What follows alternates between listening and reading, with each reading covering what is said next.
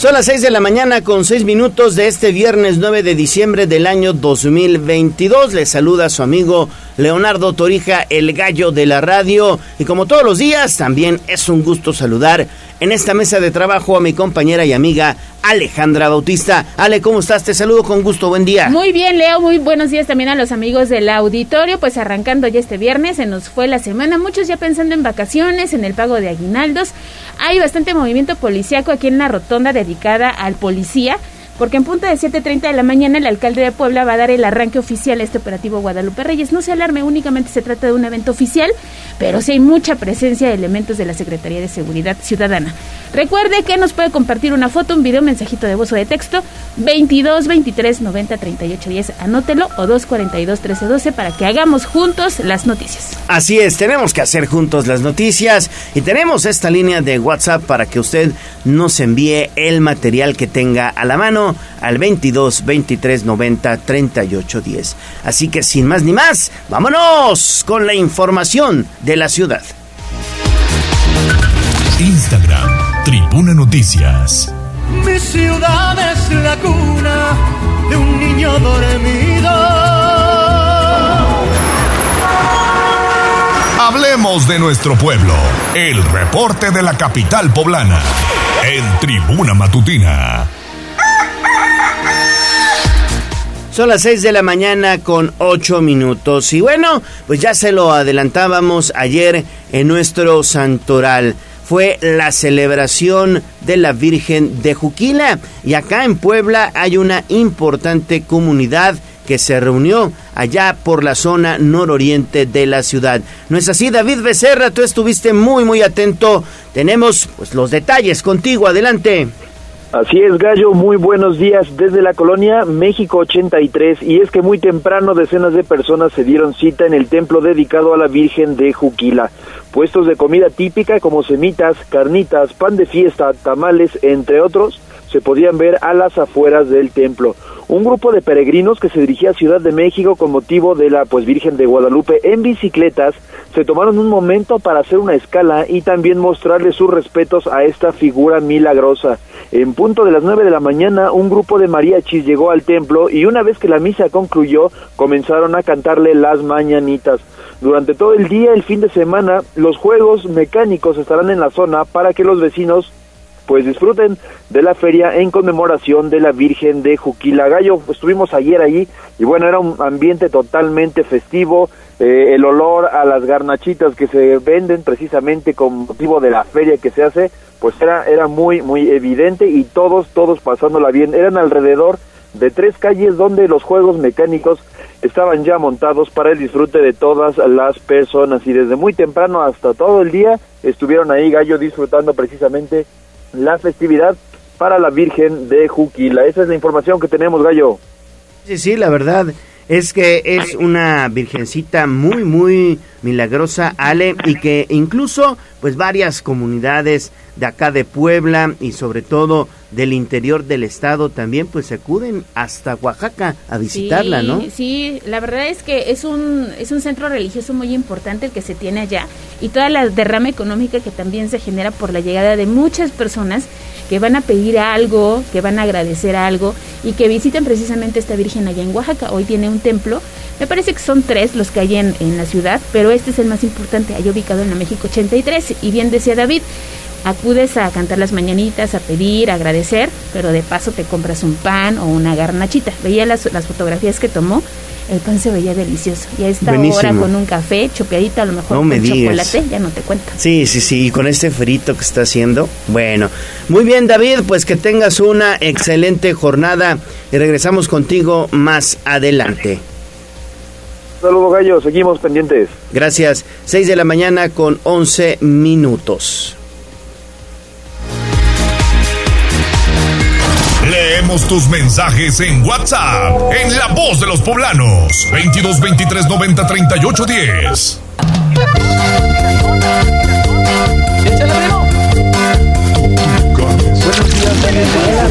Esta es La Voz de los Poblanos.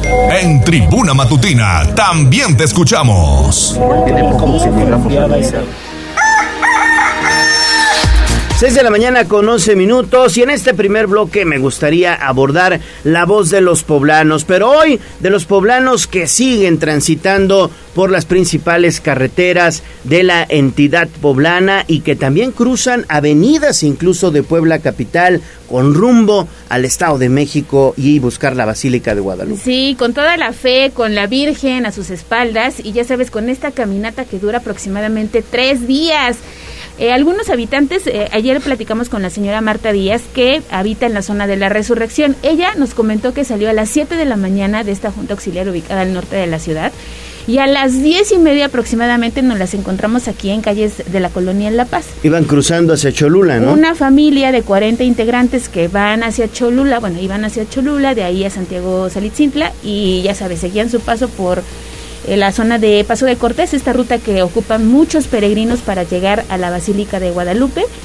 Y bueno, señalaba que es una tradición en la familia, ¿eh? acudir a la Basílica, hacer esta caminata. Platicaba con Jazz después de la entrevista y decíamos, no, pues hay que tener no solamente fortaleza mental, ¿no? Sino física para aguantar las inclemencias del tiempo y esta caminata que dura. Y mucha devoción. Y mucha devoción. Eso es lo más importante. Vamos a escuchar qué nos dijo la señora Marta. Nos acompañan ahora pues ahorita aquí nosotros somos cinco, seis, pero viene del, del grupo con el que vamos, vienen como 40, 50, ¿verdad? ¿Y es la primera vez que caminan o ya es No, una tradición ya, de ya años? es una tradición de ¿Sí? años. ¿Cuántas veces ha ido a la basílica caminando? Yo con hoy voy siete. Oiga, ¿y cómo es este pasar por la ruta de Paso de Cortés? Pues hace mucho frío, ¿no? Están bajas las temperaturas, la gente les da café, pan, comida. Pues no, nomás un lugar donde venden café, pero no nos los regalan, no los venden. Sí, pues ahí donde tomamos un poquito de café y ya subí. ¿Y qué lleva en la espalda? Pues mi virgencita, pues algo, algún, este, medicina, digamos, alcohol. Bueno, Era pues la ahí está. Virgen de Guadalupe adornada con algunas rosas de color morado y rosita. Y bueno, pues esta caminata que les llevará pues varios días, pero van, van con mucha fe a ver a la Virgen Morena.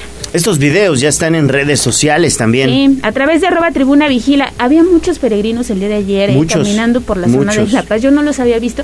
Bueno, venimos de una pandemia, la verdad es que mucha gente optó por quedarse en casa, pero sí mucha gente y que llegue con bien, ¿no? Sí, que lleguen con bien. A ver, y no les cuesta nada regalarles un cafecito, o sea, ¿cómo les vendes un café? Fíjense ustedes, ellos vienen caminando desde comunidades a veces muy, muy alejadas, están eh, eh, cumpliendo pues muchos alguna manda, otros lo hacen por devoción, por ser creyentes a la morenita del Tepeyac y salen desde muy muy temprano todo el día todo el día aguantando hoy el intenso frío que hace y también pues después al filo del mediodía altas temperaturas eh, sobre todo un sol quemante. Y bueno pues regalarles un poquito de agua un poquito de café incluso hasta un vaso de refresco bueno pues no nos quita nada no No, no te, no te quita nada, al contrario, me parece que es una buena acción ser solidarios, ya sabes, con el prójimo, pero, pero bueno, pues eso es lo que, lo que sucede con los peregrinos. Por ejemplo, hoy amanecemos con 6 grados centígrados, estaba Sí. buscando cuál es la temperatura en Paso de Cortés, pero no me aparece, pero seguramente se debe sentir frío, ¿eh? Sí, si buscas temperatura de este lado, en, en San Nicolás de los Ranchos o en Santiago Xalitzintla, que son las comunidades más cercanas a Paso de Cortés. Y del lado del Estado de México, a Mecameca, toda esta zona que también es una comunidad muy cercana a los volcanes. Sí, mira, San Nicolás de los Ranchos amanece con 6 grados y esperan una máxima de 18, va a ser frío. Va a ser frío, va a ser frío. Bueno, pues hay que cuidarse mucho también y como Dios manda. Son las 6 de la mañana con 15 minutos. Vámonos con precisamente el operativo Guadalupe Reyes que ya arrancó o está por arrancar hoy en punto de las 7.30 de la mañana, precisamente aquí en la colonia La Paz Gis. Adelante con tu información, por favor.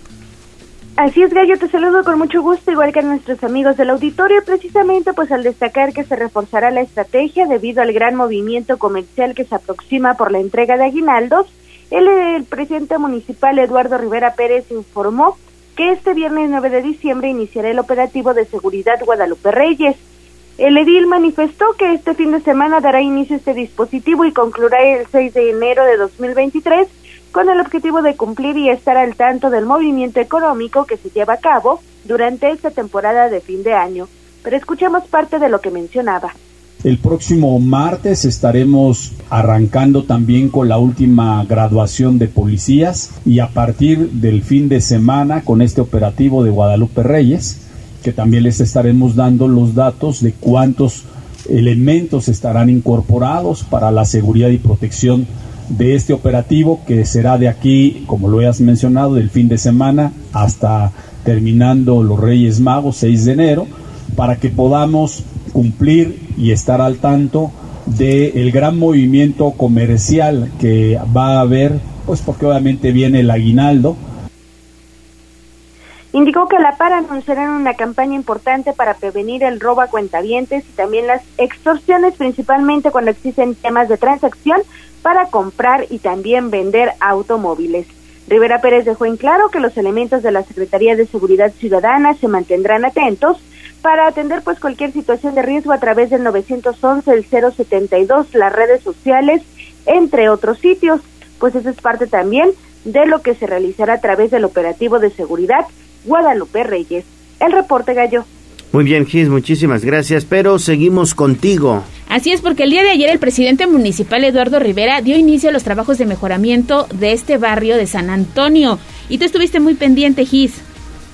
Así sale con una inversión de 3.5 millones de pesos. El alcalde Eduardo Rivera Pérez dio a conocer que pues eh, darán inicio estas acciones de mejoramiento del barrio de San Antonio y su templo para beneficiar a más de 31 mil personas.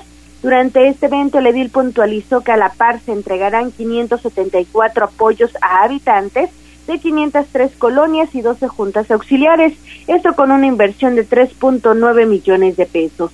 Después de que atendieron banquetas alrededor de 200 inmuebles de dicho barrio y el refugio con una inversión aproximada de 5 millones de pesos, pues el presidente indicó que en esta segunda etapa atenderán 60 casonas y se concentrarán en el templo, mismo que tiene antecedentes desde el siglo XVI. Destacó que la intervención del inmueble de San Antonio consiste en mejorar la imagen también de los barrios históricos, que son comunidades vivas donde el pasado y el presente se encuentran y la identidad de sus habitantes también se manifiesta. Escuchemos. Este gobierno está trabajando así como lo hacemos todos los días, tempranito, así todos los días, siete y media de la mañana en punto. Estamos ejerciendo varias acciones en este día, dos de ellas muy importantes, como la intervención del Templo de San Antonio y esta entrega de kits que van a ser muy importantes para las vecinas y vecinos que hoy nos acompañan y otras colonias más. La intervención del Templo de San Antonio consiste en mejorar la imagen de nuestros barrios históricos, que son comunidades vivas, donde el pasado y el presente se encuentran y en donde la identidad de sus habitantes se manifiesta. Rivera Pérez mencionó sobre la entrega de 574 apoyos que se realizará a través del programa de mejoramiento de espacios públicos, por lo que entregarán cubetas de pintura vinílica blanca y de tráfico y guarnición, así como kits de juegos infantiles y de bancas para parque. El reporte, Ale.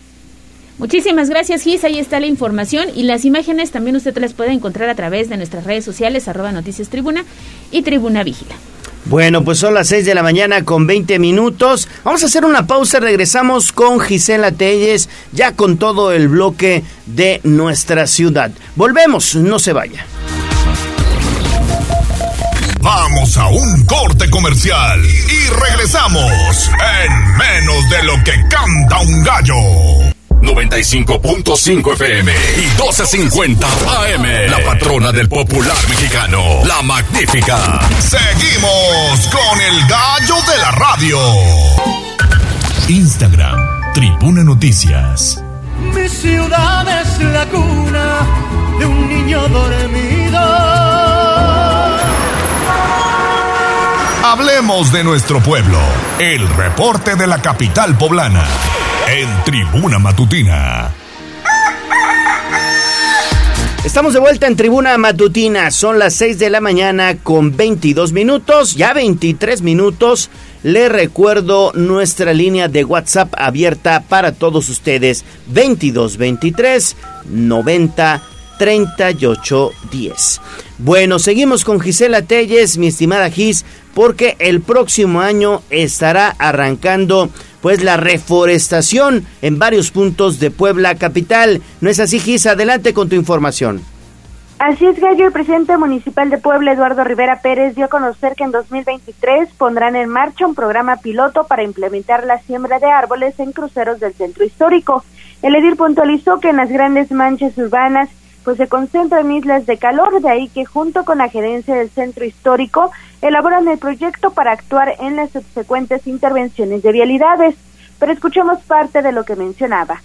Se concentran islas de calor, literal, ¿sí? En las grandes manchas urbanas por no tener árboles, por no tener sombra. Y hemos iniciado este proyecto también junto con la gerencia del centro histórico para que las subsecuentes intervenciones de vialidades, de cruceros, podamos implementar eh, la siembra de árboles. Algunos dirán, ¿siembra de árboles en el centro? Sí. Si googleamos y vemos algunas eh, calles de México DF, no tenemos que ir muy lejos, de México DF o de algunos centros históricos del mundo, lo que vienen haciendo es eso.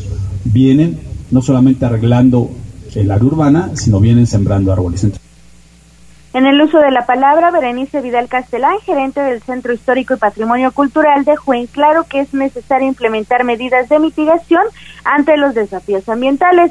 Por ello, indicó que el trabajo se realiza de manera profesional con técnicos especialistas en medio ambiente para elegir las especies y variedades, así como el tratamiento que se debe otorgar para mantenerlos en óptimas condiciones.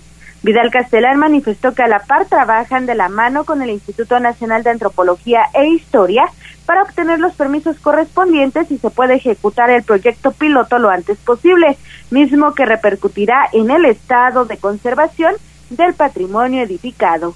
La información. Bueno, pues ahí está. Muchísimas gracias, Gis por esta información y seguimos contigo. Así es, porque dio muchas declaraciones el presidente municipal. También habló de los cambios que podrían darse en la administración siempre y cuando los funcionarios pues no den el ancho, ¿no? En los puestos que fueron designados. Gis. Ale, pues en este sentido el alcalde aseveró que no se dejará presionar por vendetas políticas o personales esto una vez que dejó también en claro que únicamente realizará cambios en su gabinete cuando considere que las o los funcionarios no llenan los zapatos o no hacen su trabajo. Luego de que Eduardo Alcántara, coordinador de diputados locales del PAN, pidió considerar la destitución de Enrique Guevara Montiel, director de normatividad, y Jorge Cruz Lepe, secretario de Gobernación, debido a que presuntamente pues no están dando resultados el edil refirió que cualquier remoción se hace de manera responsable y con mediciones sobre sus resultados. Por ello destacó, entre otros logros, que Cruz Lepe pues ya también logró la liberación de ambulantes en el centro histórico, mientras que Guevara Montiel mantiene un trabajo estricto en la supervisión y clausura de negocios que no cuentan con permisos, extienden sus horarios y dejan ingresar a menores de edad. Rivera Pérez puntualizó que no se dejará presionar por nadie aunque mencionó que sí está abierto a la crítica positiva y siempre a mejorar, pero no a los chantajes políticos. Escuchemos. Todos los funcionarios de mi gobierno, absolutamente todos, como lo he dicho, siempre están sujetos a una evaluación permanente. Y cuando yo considere, como responsable del gobierno de la ciudad, que algún funcionario no está llenando los zapatos o que no está haciendo bien su trabajo, pues he tomado o se han tomado las decisiones de poder cambiar algunos de ellos por esta o cualquier otra razón. Entonces yo asumo la responsabilidad de quienes están al tanto al frente del gobierno y eh, por el contrario, creo que la Secretaría de Gobernación, el área de normatividad, siguen trabajando y haciendo su chamba. El reporte. Bueno, pues ahí está entonces esta información que también es muy importante. Prácticamente en todos los trabajos te evalúan, nos evalúan y bueno, pues si no das resultados, bueno, pues tienes que cambiar. 6 de la mañana con 27 minutos. Y también en información del presidente municipal GIS dice que, pues sí, evidentemente no quita la vista para el 2024, que es un año electoral, ¿no es así? Así es, Gallo, una vez que el priista José Chedraui reveló que buscará la alcaldía de Puebla y pidió al alcalde Eduardo Rivera Pérez hacer lo propio, pero al gobierno del estado, el edil pues respondió que pedirá a los Reyes Magos un buen panorama y también condiciones para 2023. Dejó en claro nuevamente que continúa enfocado y concentrado en su responsabilidad de abonar al bienestar de las y los poblanos, aunque aceptó que no le quita la vista al 2024. Escuchemos.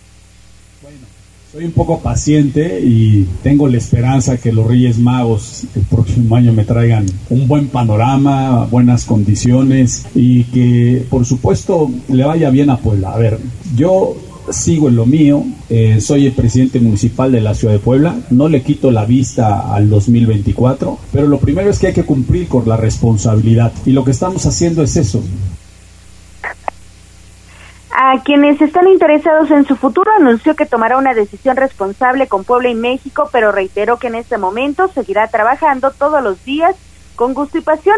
Y ya por último, dio a conocer que las labores en la capital poblana no pararán en este cierre de 2022 Incluso aseveró que seguirán inaugurando y poniendo en marcha diversas obras y de ahí que solo se mantendrá atento del escenario del 2024.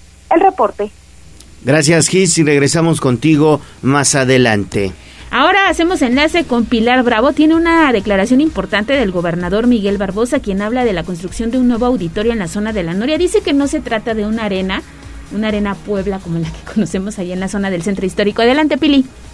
Gracias, Ale, muy buenos días. Bueno, pues así es, fíjate que, eh, bueno, pues surgió eh, la idea de que en Puebla se estaba o se iba a construir una nueva arena Puebla, lo cual, bueno, pues eh, generó un poco de confusión porque se pensó en principio que se trataba, bueno, pues de, de sustituir la arena Puebla pues dedicada a la lucha libre desde hace 70 años.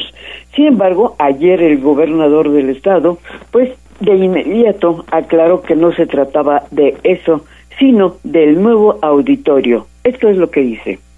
Un nuevo, la construcción de un nuevo auditorio que va a estar ubicado en los terrenos de la Noria, recién recuperados para el gobierno del estado.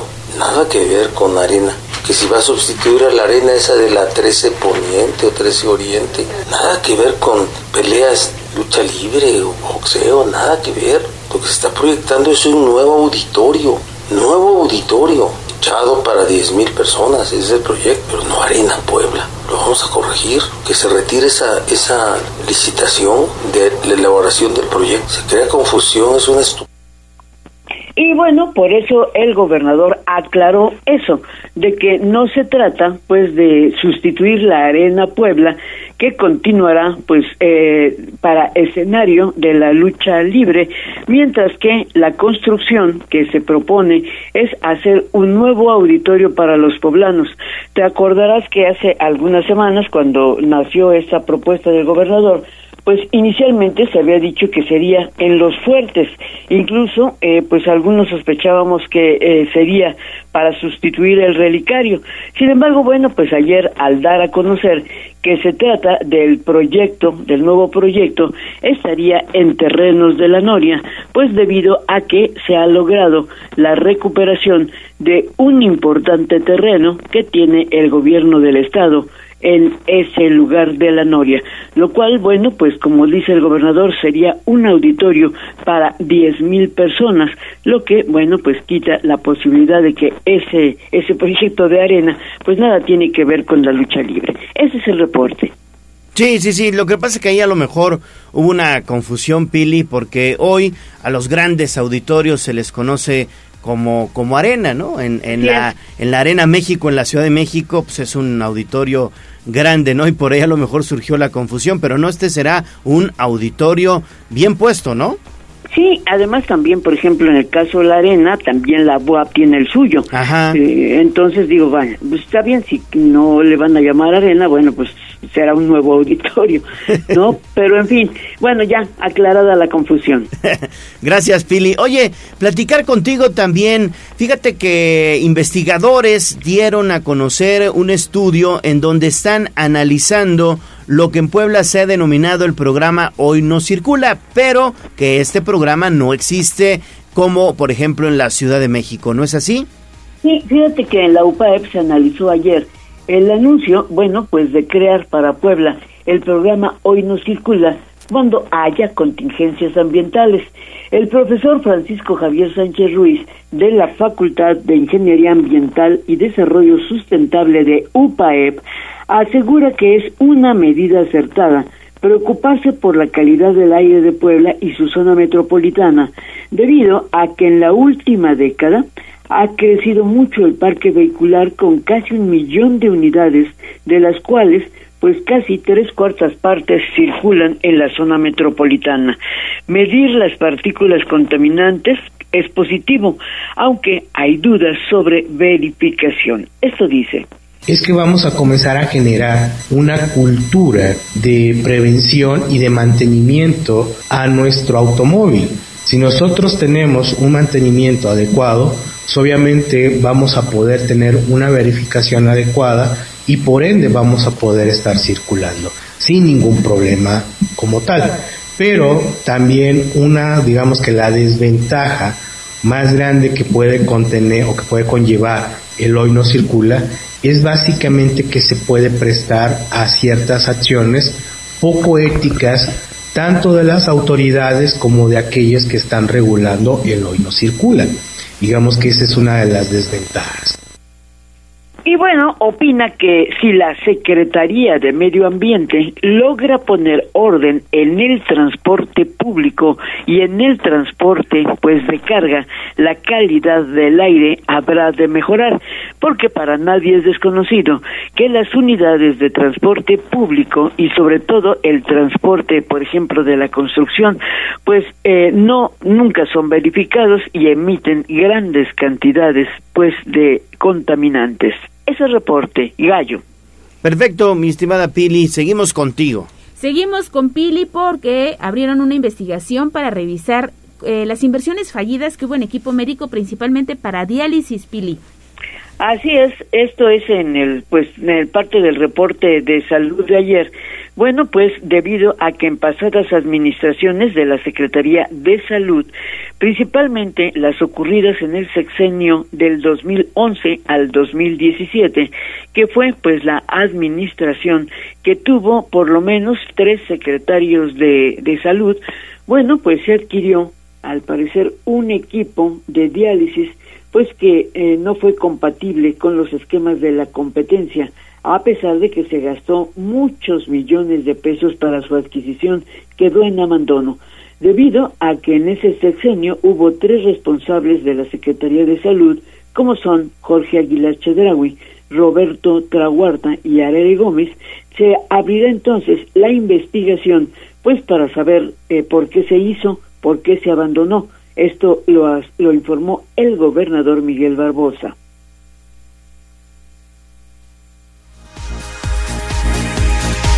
El pequeño discurso que pronunció el secretario de Salud en el evento inauguratorio de la unidad de hemodiálisis allí en el Hospital Niño Poblano eh, sirvió para que yo me informara por primera ocasión de los hechos de haberse adquirido equipo de hemodiálisis y y de no haber servido, es lo que dijo el secretario de Salud. Este, y yo hoy ya tengo una reunión técnica para poder empezar a investigar eh, lo referente a este asunto. Y cuando encontremos datos eh, sobre presuntos ilícitos, pues presentaremos las denuncias o las acusaciones correspondientes, eh, previa a las revisiones, las auditorías y todo lo que se hace. Entonces, repito, es ayer cuando yo me informo de estos hechos y es a partir de hoy cuando empezamos nosotros a hurgar, investigar, sacar elementos para poder definir la ruta. Para el gobierno del Estado el presupuesto de salud es de relevancia como lo es la educación, por lo que a pesar de haberse ya superado la pandemia del COVID, se puso en perspectiva las verdaderas necesidades que requiere la red de hospitales, entre ellos pues este tipo de unidades de hemodiálisis que por fortuna ya en la capital están funcionando y que ahora, bueno, habrá de hacerlo al interior del estado. Ese es el reporte. Bueno, pues ahí está entonces la información importante, esta investigación, sobre todo si sucedió para dar con los responsables de este engaño. Muchas gracias, Pili, y que tengas excelente día. Regresamos contigo un poquito más adelante ya con toda la información del clima, por supuesto, y de las bajas temperaturas. Mientras tanto, vamos a ir a una pausa. Estamos iniciando Tribuna Matutina. Lo invito a que esté en contacto con nosotros a través de nuestra línea de WhatsApp 2223 90 38 10. Volvemos.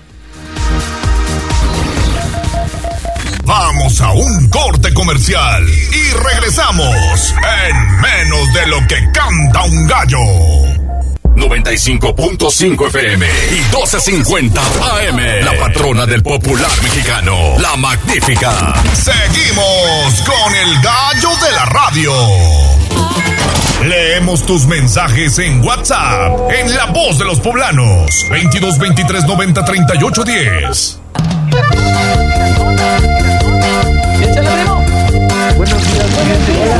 Esta es La Voz de los Poblanos. En Tribuna Matutina también te escuchamos.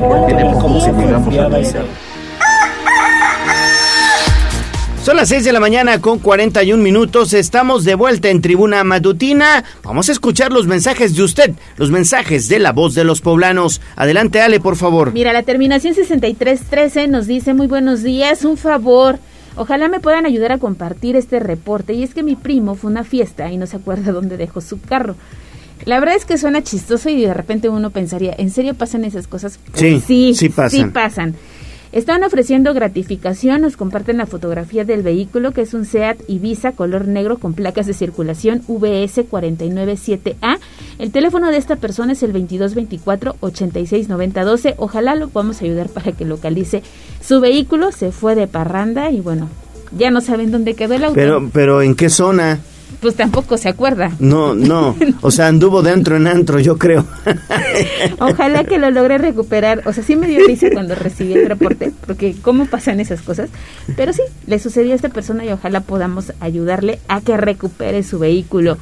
Juan Merino también nos manda un saludo de muy buenos días, ya nos está escuchando y dice saludos. Saludos, Juan. Al gallo de la radio, ahí están los saludos. También la terminación 8124 que nos escucha desde la colonia Belisario Domínguez.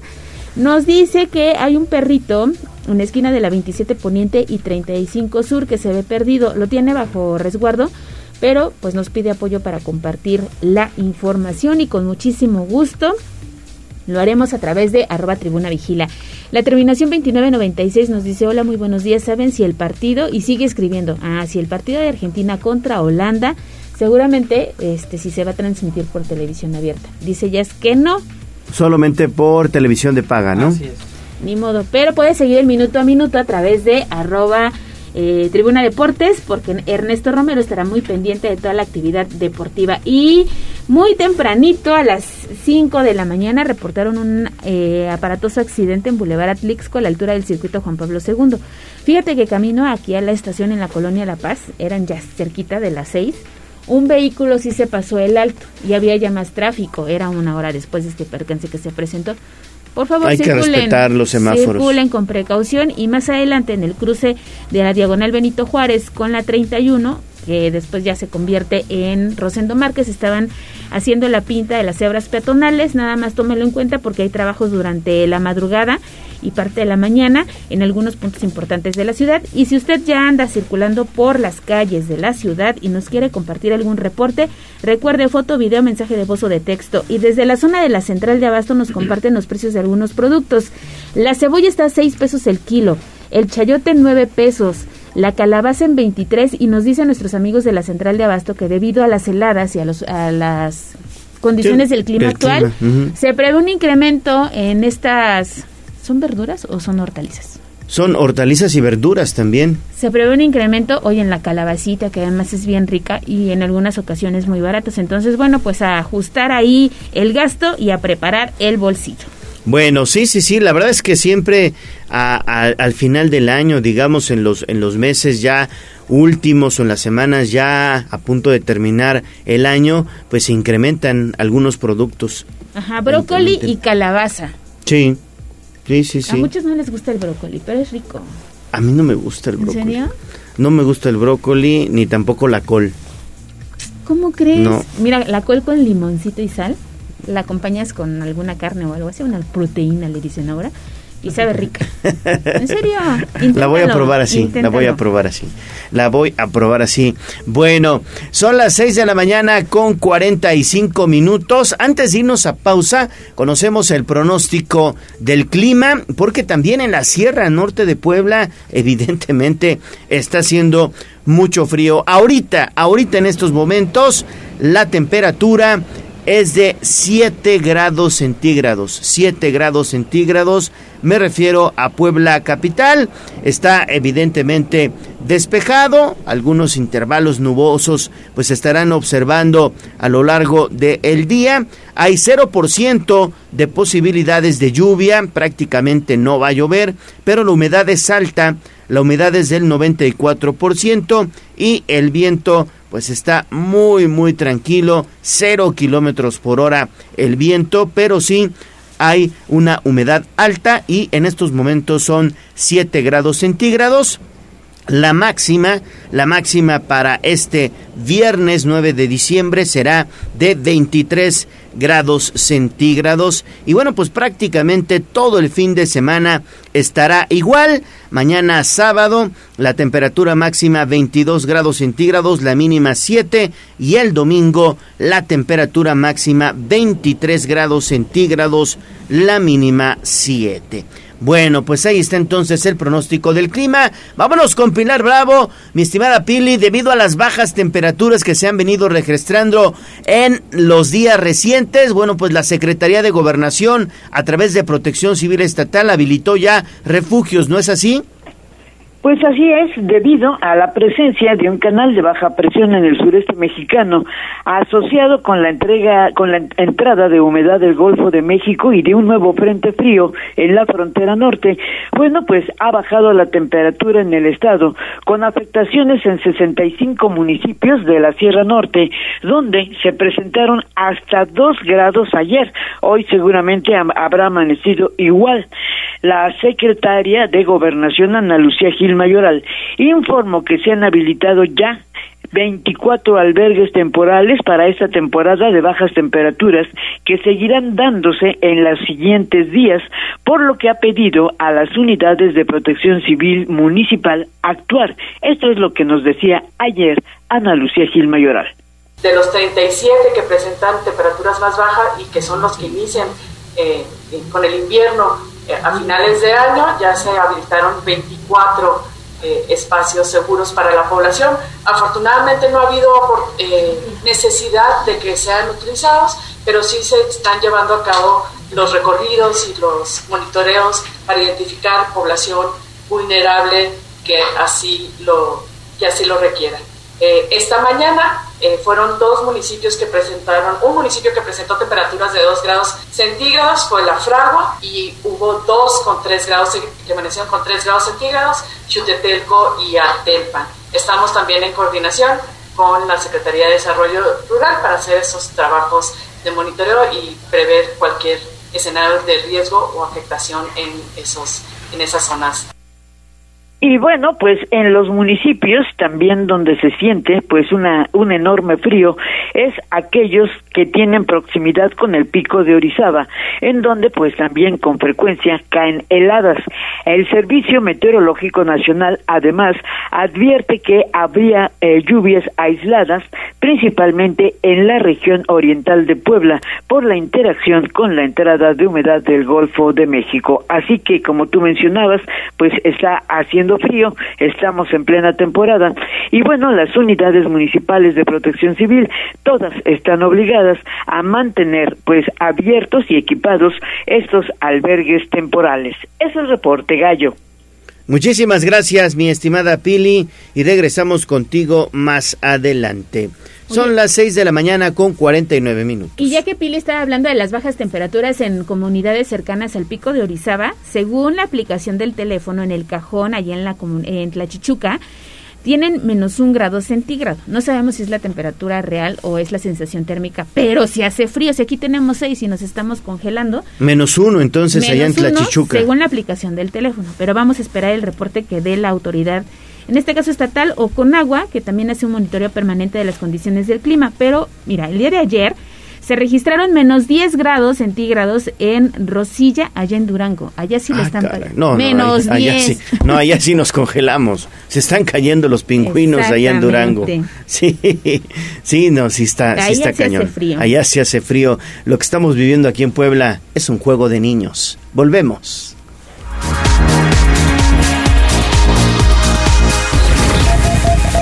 Vamos a un corte comercial y regresamos en menos de lo que canta un gallo.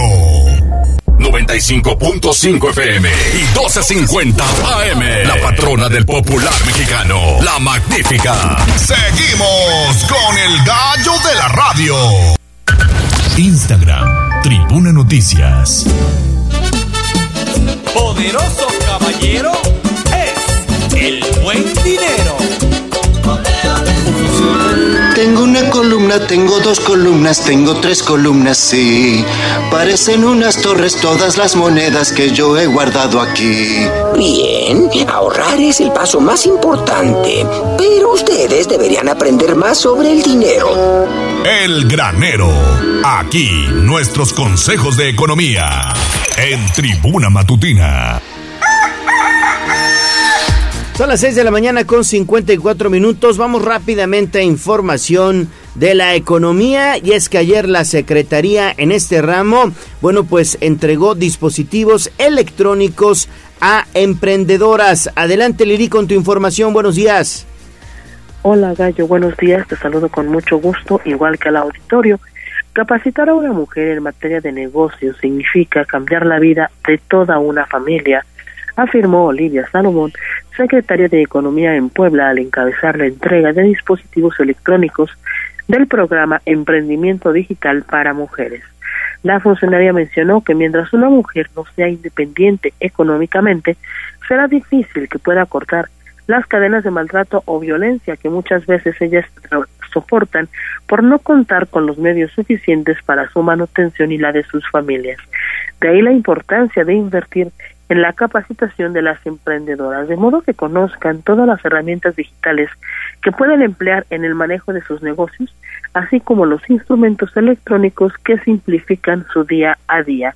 Vamos a escuchar parte de lo que decía la funcionaria poder que nace de las mujeres, ese poder que hace que las familias estén unidas. Siempre recordar por qué la importancia, sí es importante capacitar a los hombres, pero cada vez que cambiamos la vida de una mujer, cambia la vida completa de la familia. Estamos con este tipo de proyectos también impulsando y capacitando para cerrar esa violencia que a veces hay en, en los hogares o esta desigualdad entre hombres. La secretaria pidió a las beneficiadas no echar en saco roto los conocimientos adquiridos y sacarle el mayor provecho a sus emprendimientos. Con la entrada de los dispositivos, las participantes del programa concluyen una serie de etapas encaminadas a la profesionalización.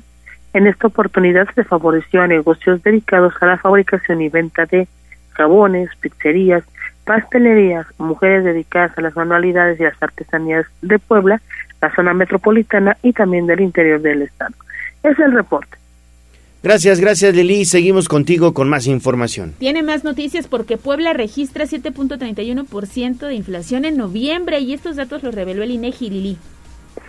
Efectivamente, en noviembre pasado la inflación en Puebla alcanzó el 7.4% respecto del mismo mes, pero del año pasado, mientras que la inflación mensual tuvo un impacto de 0.19%. Ambos indicadores por debajo de la media nacional, que fueron del 7.8% y del 0.58% respectivamente. Y de acuerdo al Índice Nacional de Precios del Consumidor de el INEGI, durante el mes pasado la inflación en Puebla se contuvo, teniendo en cuenta que este índice alcanzó el 8.59% en octubre, el 8.55% en septiembre y el 8.28% en agosto. Los productos con mayor alza en sus precios en Puebla durante noviembre fueron los alimentos, las bebidas y el tabaco, con un 12.4% global. Tan solo el chile serrano aumentó su precio en 65.82% y en segundo lugar, con precios al alza, se ubicaron los muebles y accesorios domésticos, los gastos por salud y cuidado personal, así como los gastos de transporte, educación y esparcimiento, ropa, calzado y electricidad también se destacaron por reportar alzas considerables en sus precios durante el mes pasado. Es la información. Gracias Lili. Oye, y también tienes información interesante del Colegio Inglés de Puebla que ayer desarrolló una actividad escolar denominada Exprésate 2022. Platícanos por favor, tú estuviste ahí presente. Gracias Gallo, efectivamente cuentos, fábulas, oratoria, obras de teatro y hasta un noticiero son algunos de los proyectos que desarrollaron los alumnos de primaria del Colegio Inglés como parte de la jornada Exprésate 2022, en la que dieron rienda suelta a su creatividad. Mireya Encinas, directora técnica de la sección primaria, detalló que Exprésate 2022 es un evento que se realiza cada año, a través del cual se pretende que los chicos pongan en práctica los conocimientos y habilidades adquiridos en las aulas. En esta ocasión, este ejercicio se dedicó a los géneros literarios debido a que este ciclo escolar se estableció como proyecto principal la difusión de la lectura. Los chicos participaron, entre otras actividades, narrando fábulas, contando leyendas e incluso actuando en obras de teatro. Vamos a escuchar parte de lo que explicaba la directiva desde primero a sexto año de primaria, como lo hacen a través de los géneros literarios. Tenemos fábula, tenemos leyenda, tenemos cuentacuentos, tenemos teatro, tenemos eh, una parte de oratoria que es en inglés, que es para segundo año de primaria, que se llama Mi Héroe, y también una parte del noticiero. Nuestros alumnos pudieron participar en un proyecto sobre el noticiero y bueno, ahora lo están llevando a cabo aquí en uno de sus salones. Cabe señalar que los estudiantes también aplicaron todas sus habilidades en planeación y dirección al armar un noticiero en el que pudieron entrevistar al periodista Leonardo Torrija, coordinador de noticias en Tribuna Comunicación, y él tuvo la oportunidad de compartir con los pequeños su experiencia en los medios de comunicación. Este es el reporte. Muchísimas gracias Lili por esta información. Así es, un agradecimiento a los directivos del Colegio Inglés de Puebla que ayer me invitaron a compartir mi experiencia profesional ahí con los pequeñitos de el quinto año de primaria. Estuve en un noticiero, ¿vale? En un noticiero ah, hecho y derecho. Estuve en Noticip y ahí me entrevistaron los chicos de la primaria. ¿Qué te preguntaron? Porque siempre a esa edad hay mucha curiosidad y las preguntas de repente te sacan como, ¿pero qué te preguntaron? Mira, pues me preguntaron evidentemente que cómo inicié, desde cuándo soy periodista, por qué me gustan los medios de ah. comunicación y eh, en dónde he trabajado también. La verdad estuvo padre la, la, la, entrevista y la experiencia con los niños ahí del el quinto año de primaria. Muchas gracias nuevamente al colegio inglés. ¿Qué tenemos? Ahí vemos las fotografías. Juan Merino nos está compartiendo varios reportes. Dice que hay un motociclista atropellado en Finza, mucha precaución en la zona. Hablamos de la autopista México-Puebla, que no funcionan los semáforos en circuito Juan Pablo II al cruce con la 14 Sur. Cuídese porque ahí también transita mucho eh, transporte público. Tampoco funcionan los semáforos en el crucero de Finza y seguramente por eso el accidente vehicular. Y que asaltaron la ruta 100 a la altura de Chachapa. No hay lesionados, pero que los ladrones se llevaron celulares y carteras. Hijos de su mala. Así empezamos la mañana de viernes. Cuídese mucho, ¿eh? Hay que cuidarse mucho. La otra semana prácticamente y hasta antes del 20 estaremos eh, pues recibiendo aguinaldos. Sí, hay que tener mucho cuidado. mucho, cuidado. cuando vamos al cajero automático. de verdad, estar pendiente de todos lados, no perder de vista su tarjeta y no aceptar ayuda de desconocidos. Porque luego eso también. Es que te quitan la, la tarjeta en segundos, ¿eh? te en segundos. volteas y ya no tienes nada. Oiga, usted vaya al cajero y no pele a nadie, ¿eh? De verdad, no pele a nadie porque en cualquier momento una distracción le arrebatan su, su tarjeta de débito o de crédito, ni siquiera se da cuenta y cuando menos se lo espera ya están haciendo compras, retiros y demás. Sí. Hay que tener cuidado. O si hace uso de efectivo y va a hacer alguna transacción, pues pida el apoyo de la Secretaría de Seguridad Ciudadana a través de acompañamiento bancario. Es la recomendación que le podemos hacer. y esperamos que este operativo, que va a iniciar ya en unos minutos, termine con saldo blanco. Siete de la mañana con dos minutos. Vamos a ir a una pausa y regresamos con más a Tribuna Matutina. Tenemos todavía mucha, mucha información.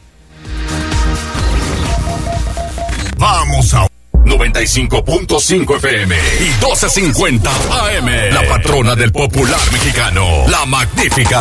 Seguimos con el gallo de la radio.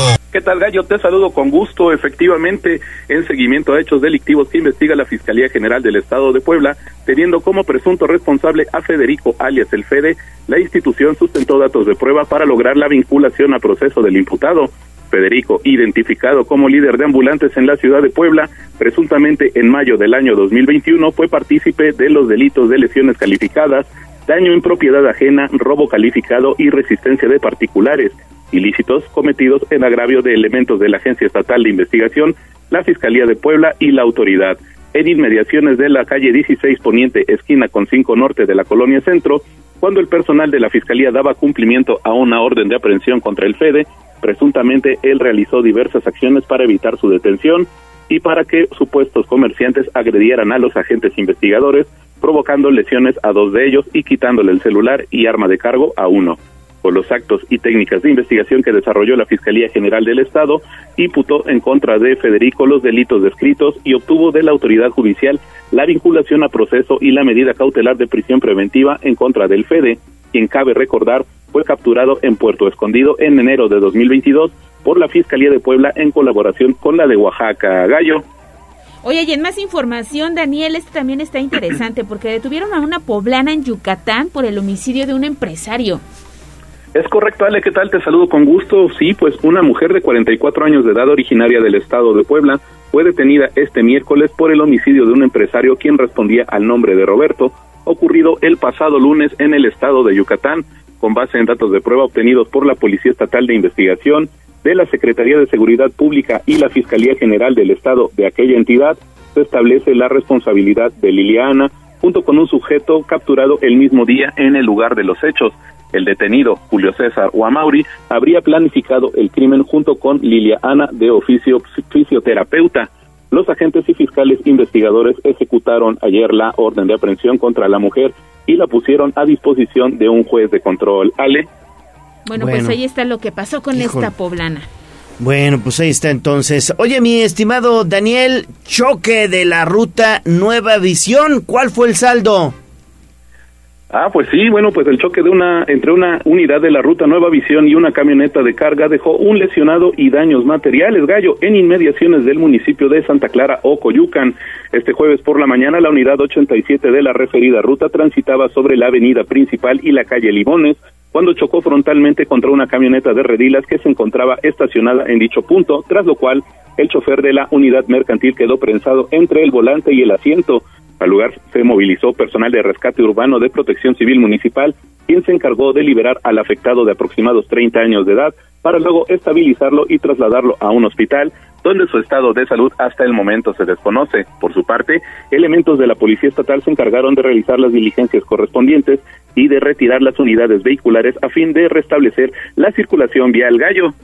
Perfecto, mi estimado Daniel, muchísimas gracias. Regresamos contigo más adelante. Vamos con información de la política. Sitio web, tribunanoticias.mx.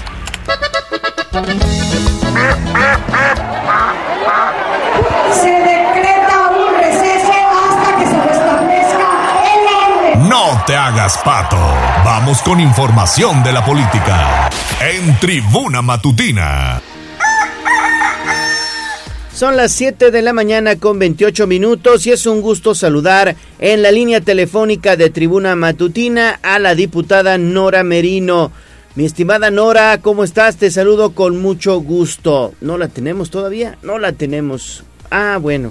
Ok, recuperamos, recuperamos entonces la llamada con la diputada Nora Merino que nos va a platicar en torno pues a temas interesantísimos que se han venido suscitando allá en el poder legislativo. Diputada, ¿cómo estás? Te saludo con gusto. Ayer aprobaron ya finalmente la ley de egresos para el ejercicio fiscal 2023, ¿verdad? Sí, qué gusto saludarte. Buenos días aquí al auditorio, que como cada viernes aquí, muy puntuales ya para platicarles lo que pasó ayer en el Congreso. Y sí, el día de ayer se aprobó la ley, la ley de, de egresos. Es una ley que se trabajó en la Comisión de Presupuesto, eh, después de consensos, de cabildeo, de recibir también a los titulares de las secretarías para que nos pudieran explicar cómo iba a ser el gasto de este 2023.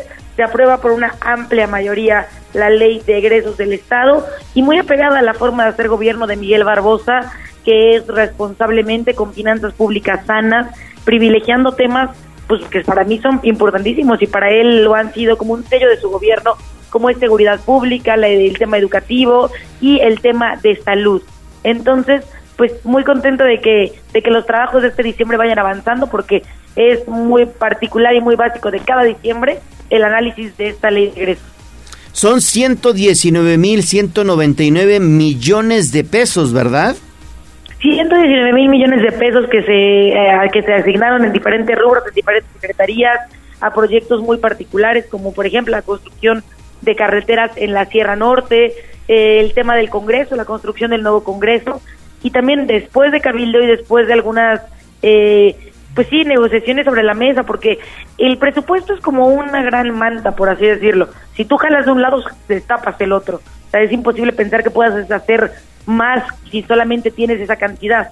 Entonces tuvimos que moverle, que reasignar, pero se reasignaron eh, se reasignaron montos importantes para determinadas cosas. El Congreso pudo reasignar alrededor de 550 millones de pesos. De esos, 120, por ejemplo, se van al, al complejo metropolitano de seguridad pública para darle mantenimiento y fortalecerlo, porque es una de las grandes ventanas de seguridad de nuestro estado, el complejo metropolitano. También se logra asignar eh, alrededor de 20 millones de pesos para los, estas pequeñas casas de salud que hay en el interior del estado para que sigan funcionando y pueda tener el recurso para pagarle a quien las atiende. Otra asignación importante para el DIF, reasignación importante para el DIF, porque de ahí, del DIF, nacerá este refugio para mujeres víctimas de trata, de trata de personas. Entonces, creo que es un presupuesto muy justo, un presupuesto que está tocando mucho y obviamente también se quedaron alrededor de 5 mil millones eh, pues disponibles porque el ejecutivo es muy responsable con el gasto y sabe que necesita siempre tener esta como disponibilidad por cualquier situación que se llegue a dar porque con, con esa seriedad es como ha podido resolver otros temas. Entonces la verdad sí contenta de, de que por fin haya salido el presupuesto y estoy segura que será eh, un año un gran año en, materia presupuestal para Puebla Sin duda, diputada, te saludo con mucho gusto. Yo también quisiera hacer énfasis en esta iniciativa que fue aprobada para los centros de adicciones y salud mental que van a aplicar por fin sanciones. Hemos tenido casos lamentables que hemos compartido en diferentes espacios de noticias y esto también resulta importante. Exacto, mi querida Ale, buenos días.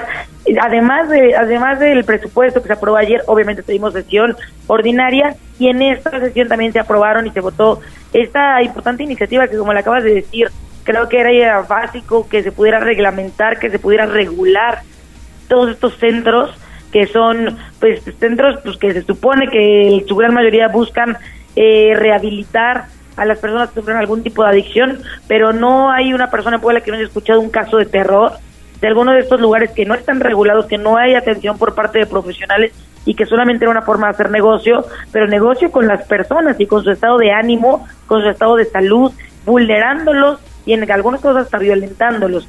Entonces, a partir de esto, el Ejecutivo del Estado, el gobernador Miguel Barbosa, toma en cuenta esta situación y bueno, envía una iniciativa importante para poder regular todos estos centros de rehabilitación que hay en nuestro en nuestro estado. Bueno, pues ahí está entonces esta información que también es muy interesante. Sí, sí, sí, y vamos a estar muy pendientes. Ya se acaba, ¿no? El periodo de sesiones la próxima semana, diputada. Sí, se acaba se acaba la próxima la próxima semana el periodo de sesiones. Se acaba el día 15. El día 15 se acaba el periodo de sesiones y eh, bueno, termina eh, formalmente termina este periodo que comprende hasta el 15 de diciembre. Antes de eso tendremos el informe del gobernador, que es el día 14 de diciembre a las 11 de la mañana en el Congreso del Estado, como lo marca la ley. 14 informe del gobernador en el Congreso del Estado. 15 el término de la, del periodo, tenemos que sesionar, se cierra el periodo. El 16 se instala la comisión permanente y en caso de que tengamos pendientes, eh, bueno, tendremos que tener alguna sesión extraordinaria en los días subsecuentes. Sí, todavía tienen trabajo intenso. sí. Todavía, todavía. Todavía seguimos en la revisión de las leyes de ingreso, por Sí. ejemplo, municipales. Eh, son 217 las que hay que revisar. El tema del DAP. El tema del DAP nos ha llevado a, a hacer revisiones muy puntuales de todos los municipios, de todas las fórmulas, de quién lo solicita, quién no, que sea de manera correcta, que en caso de que sea una cantidad considerable, que haya un subsidio por parte del municipio. Bueno, sí ha sido un trabajo importante que se ha llevado a la- cabo en la Comisión de Hacienda. Tenemos un presidente que es muy experto en el tema, que es el diputado Jorge Estefan eh, Chiriac. Entonces, vamos, vamos avanzando, pero pero la siguiente semana todavía todavía pinta para, para estar pesada y estar buena. Perfecto, diputada, pues que sigan teniendo éxito en su chamba y pues les, les deseamos un excelente fin de semana. Muchísimas gracias, ya les contaré el siguiente viernes cómo se puso la sesión, cómo cerramos el periodo y también los detalles del informe del gobernador, que insisto será el próximo 14, eh, que es miércoles, allá en el Congreso del Estado. Claro tengan que un sí. excelente fin, les mando un abrazo a los dos, a disfrutar el fin de semana que se vale y a empezar a prepararnos porque ya saben que si la posada, que si la piñata, que, Sí. que si la pierna, así que a prepararnos y a dejar todo en diciembre porque porque lo vale y creo que después de un año complicado en muchos sentidos para todas y todos, también es importante en diciembre re- recapitular y agradecer por lo que hoy tenemos, por los aprendizajes y también disfrutar diciembre. Así es, diputada, pues muchísimas gracias y nuevamente buen fin de semana. Buen fin de semana. Gracias. 7.36 de la mañana, vamos a ir a pausa. Y regresamos con toda la información deportiva, pero antes tenemos un mensaje. Reportes de la voz de los poblanos. Hay dos choques de particulares en el paradero de San Bartolo de norte a sur. Están obstruyendo dos carriles. Y bueno, la gente que intenta circular por la zona tiene que invadir el carril de ruta. Hay tráfico intenso, así que mucha, mucha precaución. Y rápidamente también la terminación 4820 dice: Felicidades al maestro Torija por su valiosa aportación de experiencias y vivencias laborales con los chiquillos del colegio inglés. Ay, muchísimas gracias, de verdad bien agradecido porque siempre también se aprende de los más pequeñitos. Claro que sí, les mando un fuerte abrazo para todos mis amigos del colegio inglés. 737 y regresamos ya con toda la información deportiva. Vamos a un corte comercial y regresamos en menos de lo que canta un gallo. 95.5 FM y 12.50 AM. La patrona del popular mexicano, la magnífica. Seguimos con el gallo de la radio.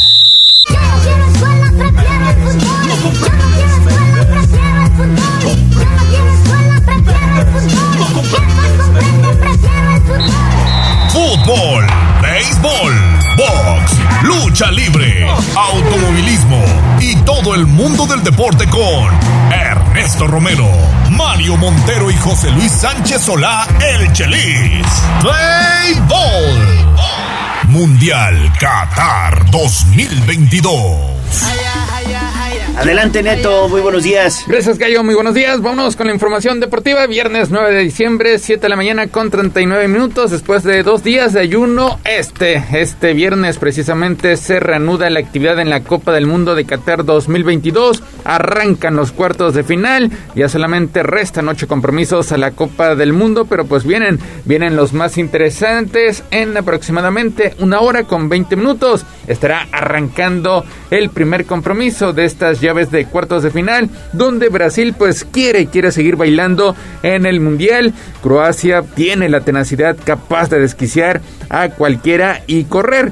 Tal es el escenario del choque por los cuartos de final este viernes. Primero, el tema de los bailes de Brasil cuando festeja sus goles, todos bailan en la selección, hasta su técnico Tite, siempre sereno, el seleccionador de 61 años de edad, defendió a capa y espada el que su equipo sea tan exuberante. También puntualizó algo, seguirán haciéndolo mientras permanezcan en Qatar. Y es que en la última llave, pues Tite acabó bailando luego de que Richarlison anotó el tercer tanto la victoria de la Canariña ante Corea del Sur por 4-1 en los octavos de final. Ahora enfrentan a un equipo a una nación pues todavía todavía joven pero que sabe sabe jugar este tipo de instancias.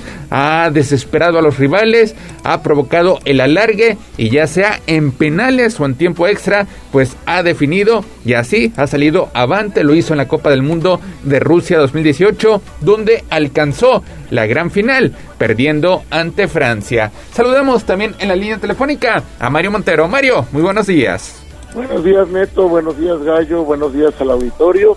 Sí, hoy se presenta el pentacampeón del mundo. Definitivamente el gran favorito para ganar la Copa del Mundo por lo que ha hecho en, las, en los partidos.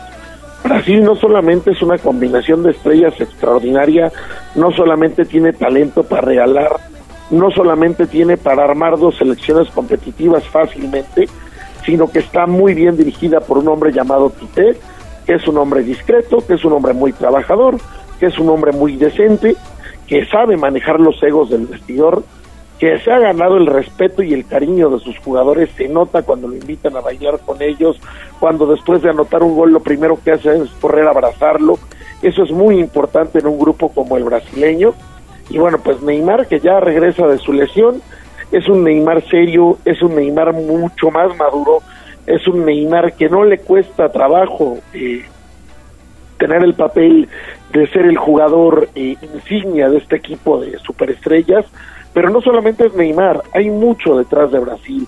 Hay un Rafinha que anda jugando un, un fútbol descarado, veloz, un Vinicius Junior que anda con gol, un enorme, enorme Lucas Paquetá que se está volviendo el pase entre la media cancha y los delanteros, un, un, magnífico, eh, ¿cómo se llama? Un magnífico eh, Casemiro que, que tiene la, la, responsabilidad de la recuperación de los balones brasileños. Atrás, mucha tranquilidad con el capitán Thiago Silva y en Alisson, uno de los mejores arqueros del mundo. Entonces, Brasil es un equipo completísimo, se ha vuelto el gran favorito. Hoy va a enfrentar un equipo croata que sí trae esa historia de Rusia 2018, donde sorprendió a todo el planeta eh, llegando hasta la gran final, con jugadores muy buenos, muy, muy talentosos, con mucha experiencia, sí, pero ya un equipo veterano. No, no por eso quitarle mérito a Croacia. Croacia es un gran equipo, pero lo que trae Brasil es muy grande. Lo que tiene Brasil en este mundial lo hace en este momento el gran favorito. Todavía van a pasar cosas, todavía hay partidos por jugar, todavía va a haber sorpresas, pero este Brasil tiene esa estampa y no se la va a quitar y yo creo que hoy va a pasar cómodamente.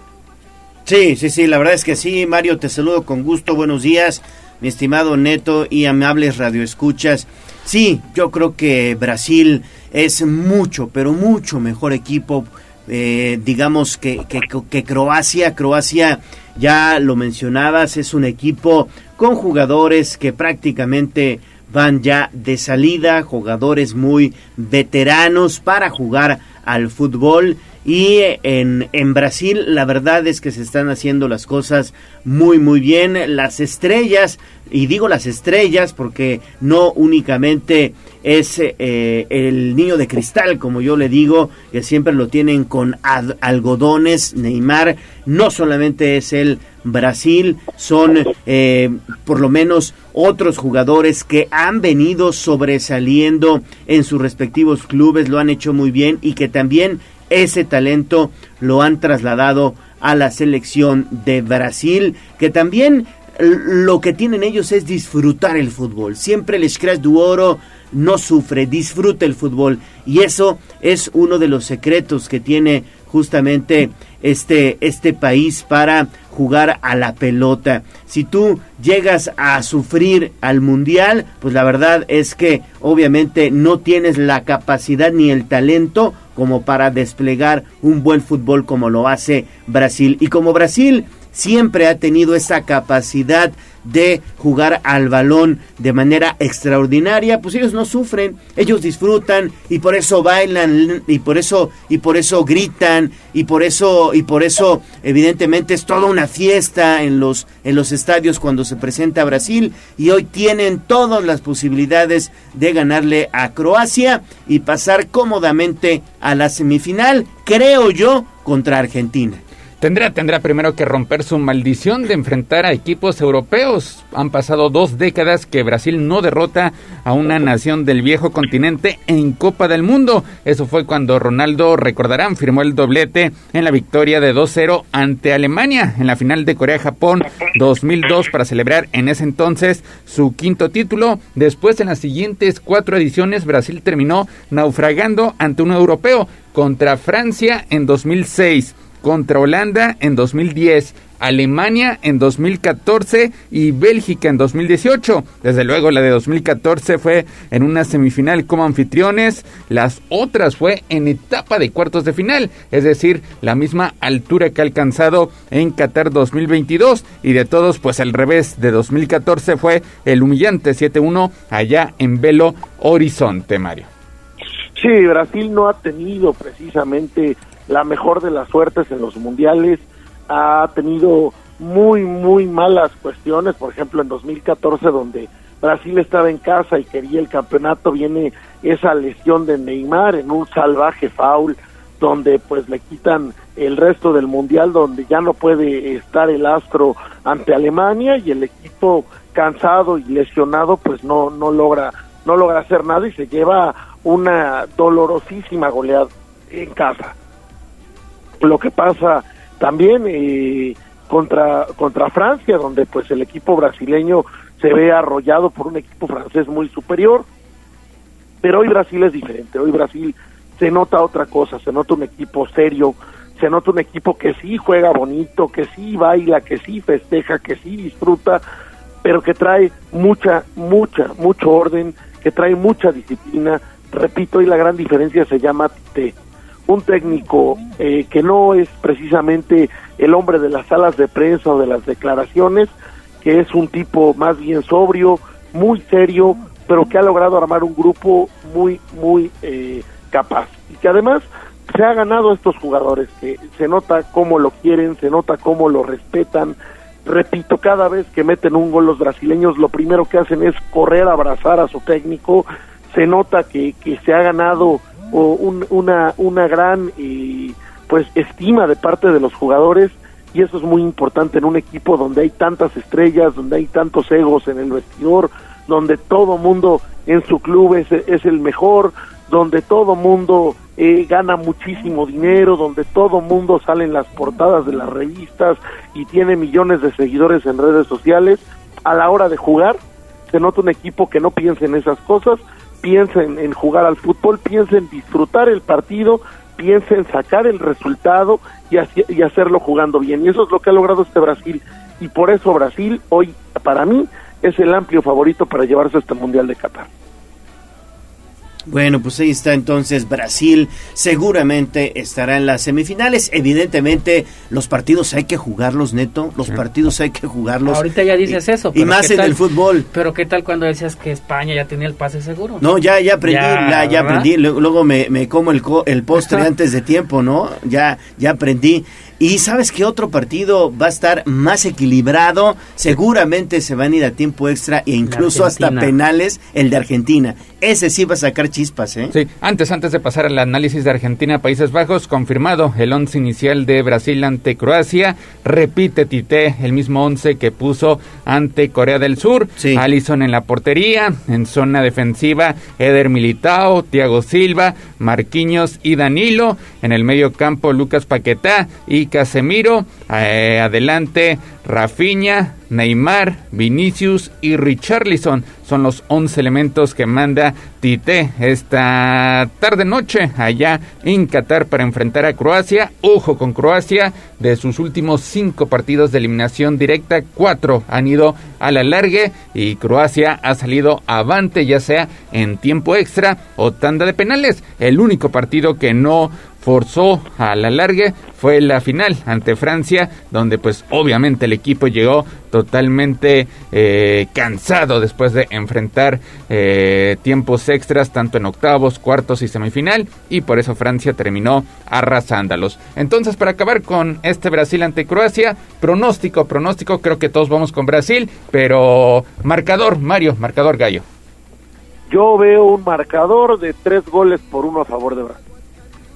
Yo veo un marcador de dos goles por uno a favor de Brasil. Me quedo con el 2 a 0. 2 a 0 estaría ganando la selección brasileña ante Croacia. Así que pendientes, minuto a minuto de este compromiso a través de nuestra cuenta de Twitter, arroba Tribuna Deportes, la crónica, la galería, a través del portal tribunanoticias.mx, diagonal Mundial Qatar 2022. Ahora sí, vámonos con el partido, pues tal vez más parejo o uno de los más parejos de esta llave de cuartos de final, el más atractivo de este viernes, porque Holanda o Países Bajos estará enfrentándose a Argentina, eh, un duelo que tiene pues tintes históricos desde aquella edición de la final de Argentina 78, donde la selección local terminó conquistando su primera Copa del Mundo al ganar por tres tantos a uno. Después vino la revancha por parte de los holandeses en Francia 98 ganando 2-1 en cuartos de final. Argentina se desquita en la Copa del Mundo de Brasil 2014 superando al conjunto de Países Bajos. Y ahora, Mario, pues se vuelven a ver las caras en cuartos de final. Argentina que llegó al Mundial como amplio favorito sigue todavía sin convencer. En esta edición, pasó sufriendo la ronda grupal, apenas con victorias sobre México y Polonia, ante Australia parecía que lo ganaba con relativa facilidad, en los últimos minutos pues el Dibu Martínez terminó siendo la figura al evitar el empate por parte de los oceánicos, mientras que Países Bajos pues tampoco ha sido espectacular, pero muy efectivo y teniendo a Memphis Depay como su máxima figura. Sí, Argentina arrancó el Mundial como amplio favorito. Fue el equipo que todo mundo esperaba ver. Todo mundo habla y habla del Mundial de Lionel Messi, que finalmente pueda levantar su copa. Pero la verdad es que Argentina ha sido, si no decepcionante, por lo menos no lo que se esperaba. Ha sido un equipo que ha dependido demasiado de lo que ha hecho el Astro Rosarino, demasiado. Contra México tuvo que aparecer Messi contra eh, Polonia tuvo que aparecer Messi. Eh, también en la ronda pasada contra Australia tuvo que aparecer Messi. Y si Messi no aparece, ¿qué pasa? Y ahorita van a enfrentar un equipo holandés que también empezó el mundial flojito, nadie hablaba de ellos, muy discretos, y de repente enfrentando a Estados Unidos salió otro, un equipo que sí parece la naranja mecánica, que cómodamente despachó a una selección de Estados Unidos que había levantado pues mucha expectación, eh, que, que derrotó fácilmente y Holanda con un Memphis Depay que hace lo que no hace en el Barcelona, con un Frenkie de Jong que se ha convertido en todo un director de orquesta en la media cancha, con un Van Dijk que hace una defensa eh, prácticamente muro infranqueable, pues Holanda es un equipo muy fuerte. Hoy Argentina tiene una prueba de fuego, tiene que aparecer Messi, sí, pero a Messi seguramente lo van a marcar muy fuerte y entonces ahí es donde tienen que aparecer sus compañeros. Messi no está solo, Messi tiene un Julián Álvarez que es un gran jugador, ojalá pueda regresar ya hoy Ángel Di María que no está en el mejor estado físico, Lautaro que han dado terrible, hoy tiene que encontrar su nivel. Pues Argentina no es un equipo manco, tiene muy buenos jugadores, tiene grandes estrellas a nivel mundial y por eso hoy Argentina tiene que demostrar que no solo es Messi.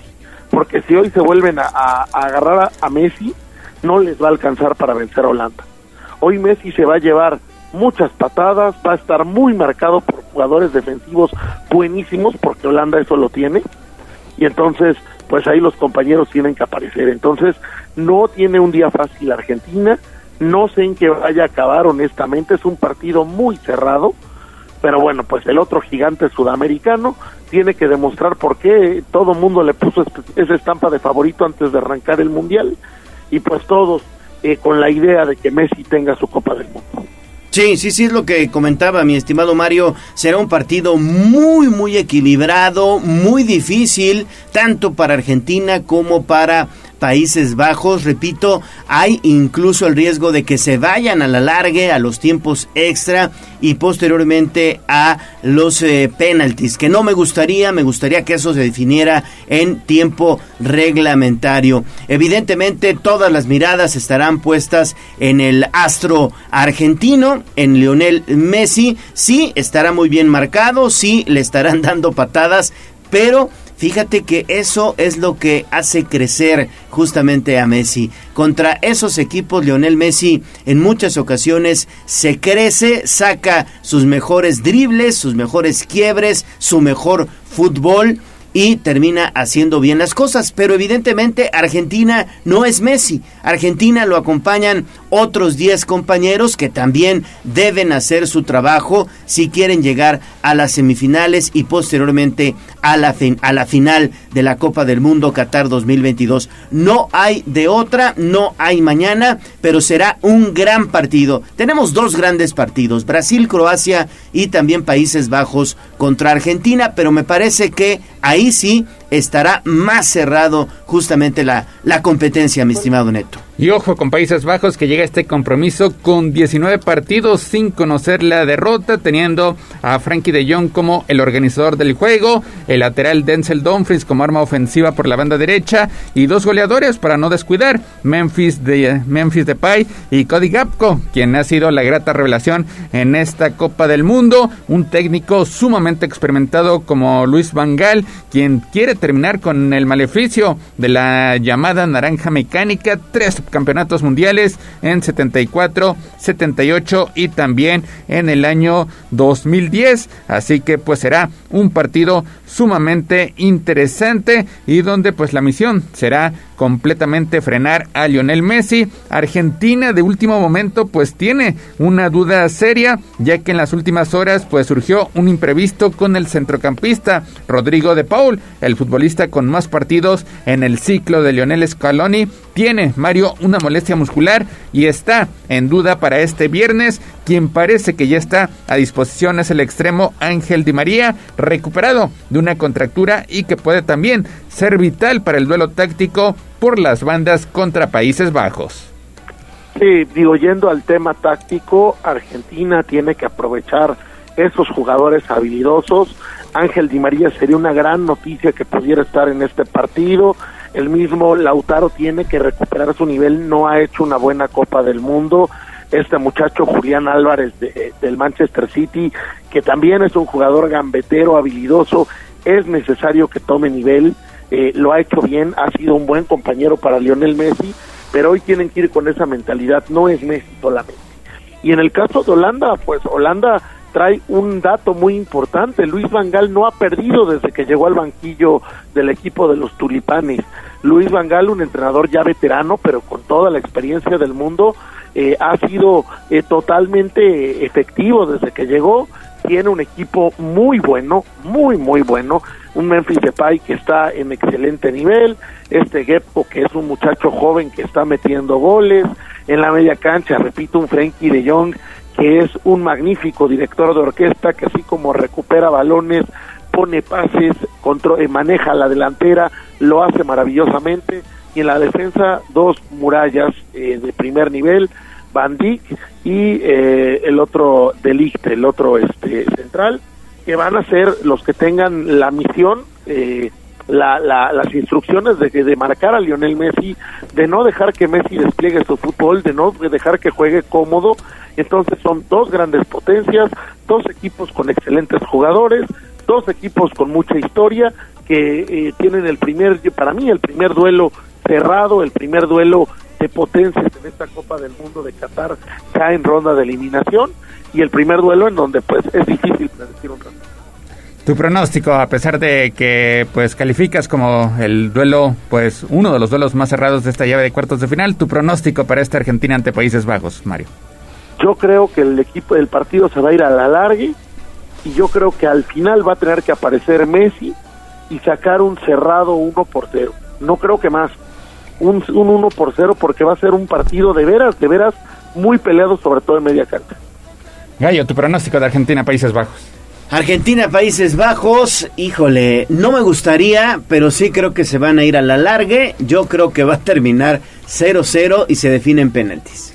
Igual coincido, me parece que empatan 1-1 y todo se estará definiendo en tanda de penales, donde pues Argentina estaría avanzando. En caso de que se cumplan nuestros pronósticos, la Juegazo. semifinal sería Argentina contra Brasil, el clásico sudamericano, un duelo que no pudo llevarse a cabo en las últimas eliminatorias debido a algunos disturbios que surgieron en las gradas, pero que podría llevarse a cabo en esta Copa del Mundo. Y ya para rematar los temas mundialistas, pues mañana sábado se completan los otros dos partidos de cuartos de final. A primera hora, Marruecos, que es la sorpresa, la única sorpresa en esta llave de los ocho mejores, enfrentando a Portugal, que ha sorprendido sin la presencia de Cristiano Ronaldo. Y a segunda hora, pues el partido más atractivo, Inglaterra ante Francia, Mario. En el primer partido, pues Marruecos ya fue el caballo negro, es el equipo que ha llegado a los cuartos de final sorprendiendo a todo el mundo. Es un equipo de jugadores formados fuera de Marruecos, pero que han armado buen grupo. No sé si les alcance con este Portugal. Portugal es un equipo eh, con jugadores muy, muy habilidosos, eh, muy bien dirigido también por un técnico veterano, eh, con mucha eh, inteligencia.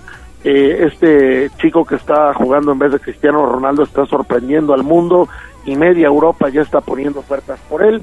Y el, problema precisamente es Cristiano Ronaldo. Yo no sé hasta dónde a Portugal le alcance con un Cristiano molesto, con un Cristiano que está eh, peleándose con su técnico porque lo sacó, con un Cristiano que está eh, rumiando molestias porque lo tienen sentado en la banca, eh, un jugador así jugándote en contra, eh, alguien con el ego del tamaño del de Cristiano Ronaldo, pues difícilmente te hará bien. Entonces, vamos a ver hasta dónde esto le empieza a costar a Portugal.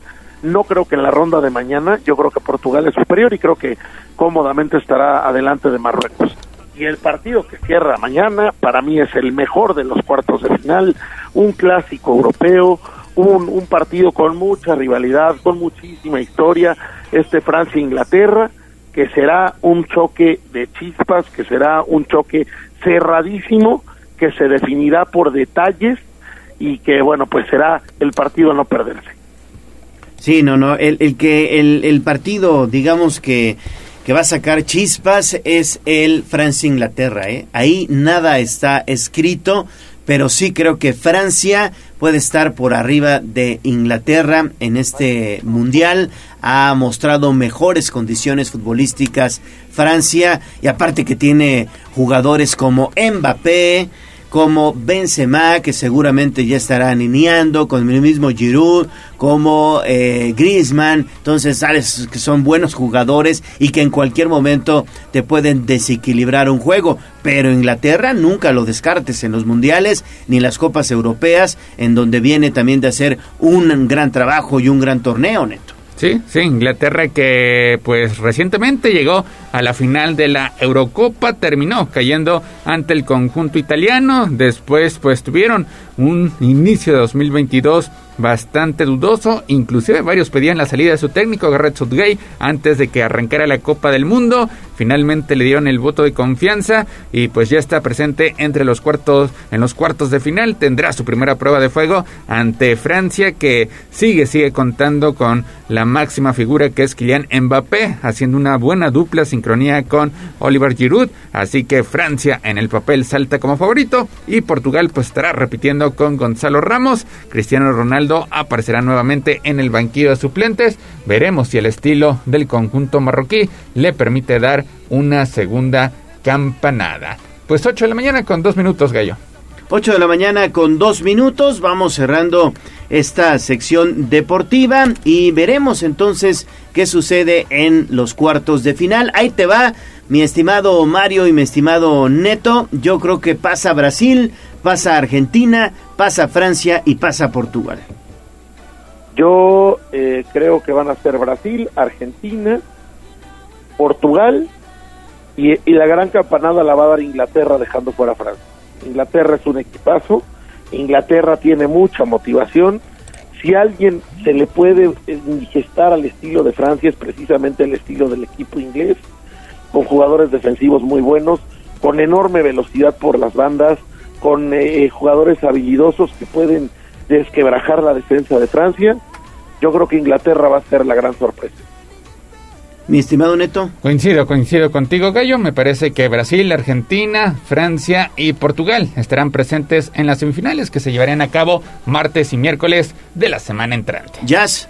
Me parece que puede ser esa Argentina, Brasil, Francia y a mí me parece que si logra hacer lo mismo que con España, Marruecos da la sorpresa para mí. No, es difícil ya Marruecos, ¿eh? Ya está muy complicado ya. Me parece que ya sería complicado en la siguiente fase y en esta todavía puede dar la sorpresa. En mundiales no ha habido sorpresas de ese tamaño. Grecia ha sido lo más parecido en cuanto Así a es. campanadas. Lo hizo en la Eurocopa de 2004 con un fútbol ultra defensivo. Terminó derrotando a las potencias siempre por la mínima diferencia. Es difícil porque en los mundiales siempre cuenta mucho la historia. Es cierto que solamente ocho equipos han logrado ganar la Copa del Mundo, de todos los que han participado, y por algo siempre son los mismos. Entonces, eh, ya a partir de los cuartos es donde la historia pesa y donde el caballo negro se acaba quedando.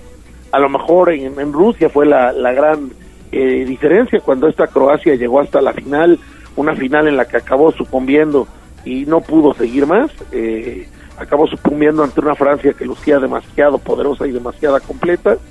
Pero bueno, yo no, no veo más allá a Marruecos. Ahí eh, eh, Portugal no tiene tampoco la historia realmente, pero pues es un equipo que ha tenido suerte en los cruces, que se le ha dado el camino, pero ya en la próxima ronda le toque, le toque Francia, le toque eh, Inglaterra, hasta ya se quedó también. Perfecto. Pues muchas gracias, mi estimado Mario, que tengas buen fin de semana. Gracias Neto, gracias Gallo, gracias Jazz, gracias al auditorio, que tengan muy buen día, nos hablamos el lunes. Sí, nosotros regresamos un poquito más adelante, Neto, con el complemento de esta información deportiva. Muchas gracias. Saludos, buenos días. Pausa y regresamos con más.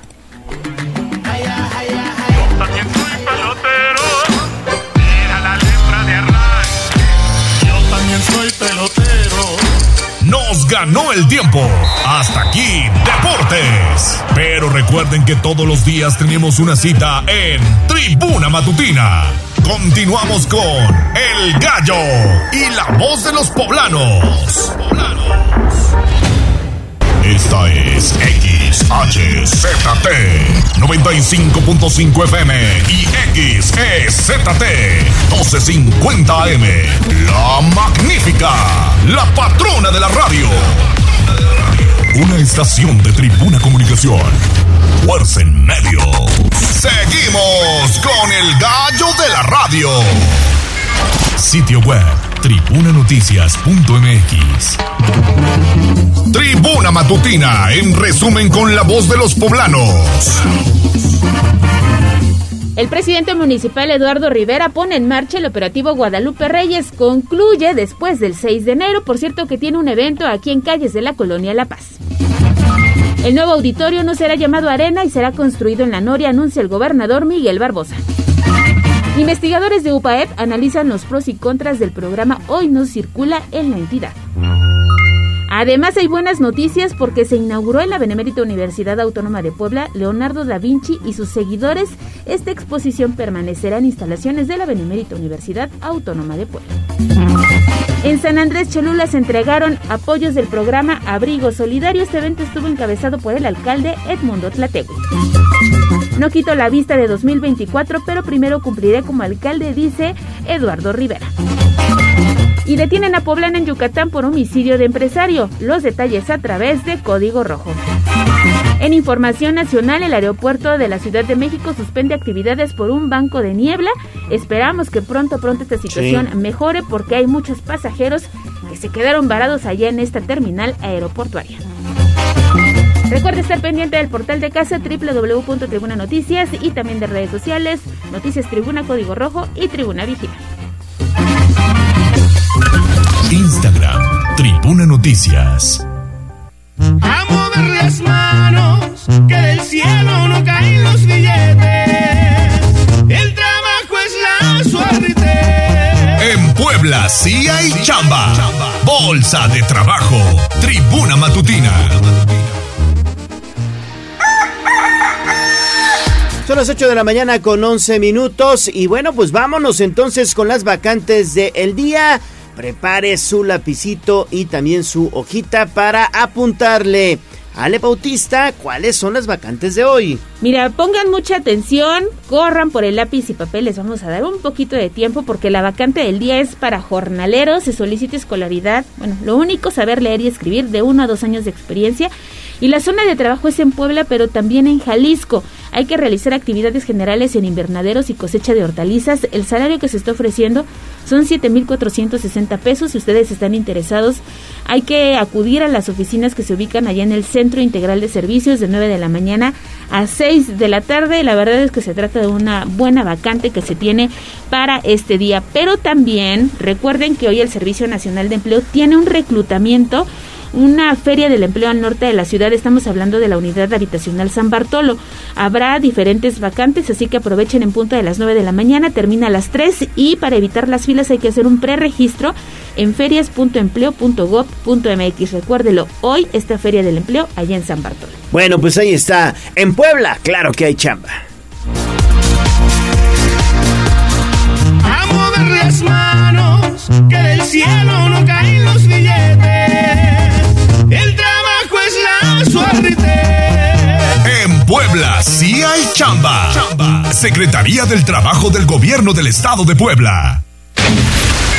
Sitio web tribunanoticias.mx. Florete, pitare, cacahuate, trae chocolate, mazapán, cigarros pitar, rosas, bolas y tamal, de de coco y pasado, El átomo son partículas indiferentes, ¿verdad? Que al rozarse vienen haciendo una fuerza que pudiéramos llamar más bien porque, mire usted, son cositas pequeñísimas, ¿verdad? Que una vez conjuntas es la palabra, la palabra lo dice, la apotología de la palabra, por ejemplo. Mejoremos nuestro lenguaje con Miguel Campos y sus minucias del idioma. de la mitad de la partícula de- del átomo. Son las 8 de la mañana con 14 minutos. Regresamos entonces y vamos con Miguel Campos y sus minucias del idioma. Adelante, Miguel, por favor. Estimado Leo, Ale, muy buen día a todo el auditorio de Tribuna Noticias, por supuesto también un abrazo y un saludo. Pues para mejorar nuestro idioma, estimados Leo, Ale, hoy vamos a platicar de verbos, los verbos que son tan complicados. Y precisamente para arrancar, les propongo una trivia relacionada con el manejo de un verbo, eh, sobre lo cual vamos a abundar un poquito más adelante cuando dé la respuesta. Bueno, el verbo al que me refiero es pelear. Nada extraordinario, un verbo común, pero cómo se conjuga en tiempo pasado, en modo indicativo, en primera persona, cuando te refieres a ti mismo, es decir, ¿cómo dices? Yo me peleé con doble E y tilde al final, o yo me peleé, o ambas son válidas, porque con estos cambios que se han hecho a la gramática desde la Academia de la Lengua, pues a veces ha habido modificaciones y nuevas formas de manejar los verbos con más laxitud, digamos, con más informalidad. Mm, cuidado con ello porque no todos, no todos los verbos o todas las palabras la academia las modifica pensando que la gente puede hablar de forma más eh, libre, ¿no? En este caso hay, hay reglas para estos verbos. ¿Cuál es la forma correcta? Me peleé con doble E, me peleé con, una, con un diptongo o ambas son válidas. Pues la respuesta le vale al final de una serie de comentarios que quiero proponerles. Tiene también que ver con verbos. Me preguntaron sobre ortografía de un verbo. El, el, la palabra eh, malhechor, bueno, en este caso viene de, de hacer malas cosas propiamente, pero mm, da lugar a este adjetivo malhechor, hablando de temas un poco de violencia, de lo que está ocurriendo eh, con la delincuencia, ¿no? Dicen de pronto el malhechor, pero ¿cómo se escribe la palabra malhechor? De pronto, pues plantea la duda de si debe llevar H intermedia o no la lleva. Eh, siempre cuando utilizamos palabras, desde luego, lo que yo más les recomiendo es leer mucho porque la memoria visual nos aclara muchas dudas y muchos problemas, pero también hay que conocer un poquito más el diccionario. Cuando encontramos una palabra rara, hay que ir al diccionario y generalmente en un buen diccionario se propone el origen de la palabra, es la etimología, la raíz. En el caso de malhechor, había una palabra antigua en el español que era facer, facer, que es con F, y la F derivó en H, hacer, facer. Por lo tanto, también el fechor, fechor era el hechor, el que hacía, y era con F. Por lo tanto, la etimología de esa palabra en la evolución del idioma hacia el español moderno, pues eh, transformó esa F en, en una H. Y hoy, hoy decimos el, el que hace, no el que hace. Todavía Don Quijote de la Mancha hablaba así, ¿no? Desfacer en tuertos, ¿se acuerdan? En vez de deshacer en tuertos, porque era el español antiguo todavía en formación. De manera que para que no lo olviden y lo escriban bien nuestros amigos reporteros eh, que escriben, pues que lo, lo escriban bien con H intermedia porque viene de fechor, que se acuerden de esta palabra, hacer en, la, en, en el español antiguo, hacer. Hay otro, otro, este sí es un, una frase que deben de corregir. Eh, es muy común. Eh, por ejemplo, ahorita que está de moda el fútbol, el Campeonato Mundial de Fútbol, eh, va a empezar el partido, pero antes del partido a lo mejor cantan los himnos nacionales. Bueno, no a lo mejor, en los partidos internacionales lo hacen. Y suelen decir los cronistas, previo al encuentro, previo al encuentro. Este es un disparate enorme lo correcto, eh, Leo Ale, es decir, previamente al encuentro, de manera previa al encuentro. ¿Por qué razón? Porque la palabra previo es un adjetivo. Tú puedes hacer algo que fue previo a algo, a otra cosa, pero no previo al encuentro. Es previamente al encuentro, aunque nos cueste un poquito de trabajo para no, eh, no entorpecer y descomponer el idioma hablamos de mejorarlo, de expresarnos mejor, no de trivializarlo de esta manera tan tan torpe, a veces por ignorancia. Como por ignorancia hace algunos años, por cierto, uno de los hoy aspirantes a la presidencia de México, don Marcelo Ebrard, me acuerdo mucho de una frase que dijo a propósito cuando era regente o jefe de gobierno del DF, usó una frase en referencia a un acto delictivo eh, resultaron golpeados algunos y dijo esto, es claro que lo que se proponía era agreder, agreder, así lo dijo, agreder. El verbo es agredir. Estos verbos, agredir, el expandir, es que es uno que se le parece, son verbos irregulares. Eh, una cosa es que digas, los pulmones se expanden, a pensar que hay un verbo que es expander. Muchos lo, lo manejan así. El verbo es expandir y el verbo es agredir, no agreder. Entonces hay que tener mucho cuidado, estimado Leole, con esto de los verbos. Insisto, uso del diccionario, mucho diccionario y mucha lectura.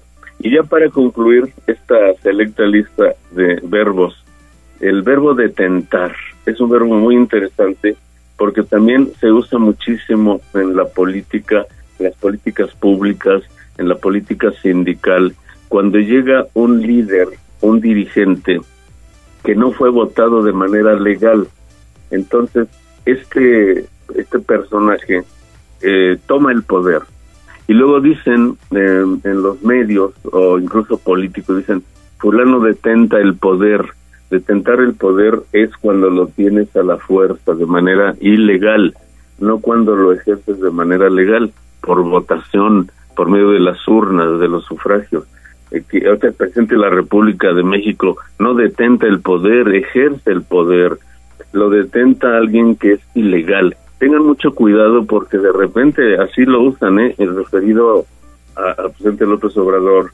Eh, desde que detenta el poder esto es un desastre, desde que detenta el poder ha pasado esto. No, no lo detenta, lo ejerce. Detentar es cuando es al ilegal, cuando no es eh, digamos, eh, constitucional algo que se ejerce. Así que cuidado con estos verbos y ya para concluir, eh, el verbo verter, también mucho cuidado porque usan un verbo que no existe, que es el verbo vertir. Verter es cuando vacías un líquido de un recipiente a otro, pero es verter. Es, esto se vertió, incluso si lo manejas en tiempo pasado, se dice vertió, no virtió. Confunden mucho con convertir, lo, quieren relacionar, pero el verbo vertir no existe. Así que estos verbos que les mencioné, de verdad, si los usan bien, van a ayudarles a su expresión para que les entiendan mejor. Más le vale. Y ahora si les parece, pues vamos a la respuesta a la trivia. Adelante, Miguel. Pues cuidado con estos verbos, hay una lista larguísima de verbos que terminan en ear, así, en esas dos vocales fuertes, así se conocen vocales fuertes o abiertas, ea. Eh, les menciono por, por decir algunos, el verbo batear en el béisbol, batear, o el verbo pasear, que es tan común, pasear, o también el verbo crear, y por supuesto su derivado recrear. Todos estos verbos cuando los manejas en tiempo pasado, del modo indicativo en primera persona, debes manejarlos de esa manera. Yo me peleé, debes decir yo bateé, no batié. También está de moda ahora ¿no? en la política cuando proponen una reforma y dicen de pronto que los em, legisladores batearon, batearon. A veces se oye eso, ¿eh? lo batió. No, batear es, batear es otra cosa es batir, eso es del verbo batir, batió la masa, ¿no? No confundir con batear, que es bateó. Igual el verbo pasear en, pasado dices, me paseé mucho ayer. Y los otros dos, recreé o creé, creé una obra, el verbo crear, recreé la escena del crimen. Así se manejan estos verbos. Le vale. Yo creo que son verbos difíciles. Imagínate en una pelea estás ahí accesando, accesante, respirando con dificultad y llega la policía y ¿qué hizo? Para que les esté diciendo, pues fíjese que me peleé, yo sé que cuesta trabajo, ¿no? Porque encima de que te golpearon, pues tienes que decirlo correctamente. Y entonces por eso dicen me peleé, así con coraje, pero no, por mucho coraje que tengamos, lo correcto es me peleé. De manera que esa es la respuesta correcta, Leo Oye, en mi barrio le dicen de otra manera. Pero bueno, ahí la dejamos, Miguel. sí, estimado Leo Oigan, pues gracias por el espacio y les recuerdo, por supuesto, ¿no? Lo de nuestra revista Sibarita, el placer de la cultura. Acérquense a ella este mes de diciembre. El tema es la familia y las relaciones familiares entre sus integrantes, la importancia de tener una familia estupendos artículos, colaboraciones, cine, libros, imágenes, etcétera. El sitio es sibarita-medio.com, aparte de que pueden verla en, en Twitter, en Facebook, en Instagram y en muchas plataformas. Recomendable, absolutamente. Excelente fin de semana, Miguel. Gracias, igual para ustedes. Gracias. Vamos a ir a pausa y regresamos con más a Tribuna Matutina. Vamos a un corte comercial y regresamos en menos de lo que canta un gallo. 95.5 FM y 12.50 AM. La patrona del popular mexicano, la magnífica. Seguimos con el gallo de la radio. Sitio web, tribunanoticias.mx. Estamos de vuelta en Tribuna Matutina, son las 8 de la mañana con 16 minutos y es un gusto saludar a la maestra Rosario Viveros, 827, perdón. Maestra, ¿cómo está? Muy buenos días. Hola Leo, buenos días. Ya te estás comiendo unos minutos, ya me estaba yo preocupando. Perdóneme, ¿eh? perdóneme, sí, ya, vi mal, vi mal ahora. Una disculpa, maestra. ¿Cómo estamos? ¿Todo bien? Todo bien, Leo, aquí con un poco de frío, pero bien, gracias a Dios. ¿Ustedes? Bien, bien, bien, todo bien, muchas gracias. Sí, el, el, frío de ya invernal, pero muy a gusto y terminando como Dios manda la semana. Exacto, Leo, exacto. Aquí estamos listos y preparados y con mucho gusto para participar el día de hoy. Pues adelante, maestra. Claro que sí, Leo. Pues mira, aprovechando que pues justo están por terminar pues el periodo escolar, ya ves que ahorita empiezan posadas, festivales y demás, pues vamos a platicar de cinco actividades que nuestros emprendedores pueden hacer en vacaciones. Digo, a fin de cuentas las vacaciones no impiden que tengamos un pequeño negocio, ¿no? Entonces es importante tomar en cuenta estas ideas. ¿Cómo ves, Leo? Adelante.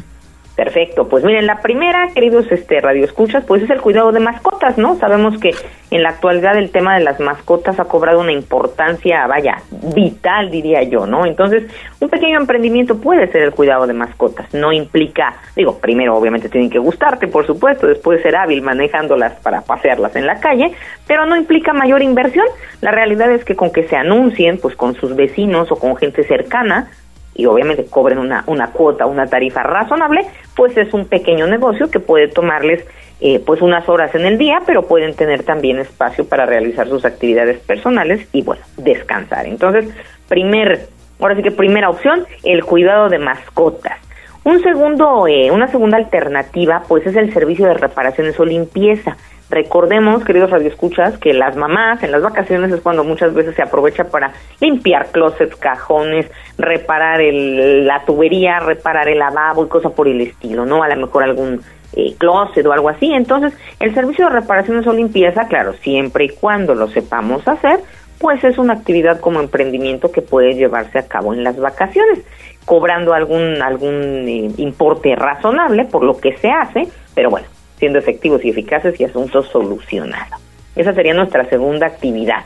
Una tercera, Leo, pues no les gusta mucho este tema, pero es algo necesario también las clases o tutorías para regularización, ¿no? Eh, sabemos que los chicos lo último que quieren hacer en vacaciones es tener que repasar, pero también sabemos que pues cuando hay a veces no lagunas, sino océanos académicos, es necesario pues atenderlos, ¿no? Porque si no, sea el siguiente semestre o sea la continuación de este semestre que están llevando, pues si ya nos perdimos en los temas, pues es necesario rescatarlo, ¿no? Entonces, pues aquellos que tengan capacidad para poder explicarle a los demás y que te gusten materias sobre todo del tipo de matemáticas, físicas y químicas, es decir, ciencias exactas, es una muy buena alternativa.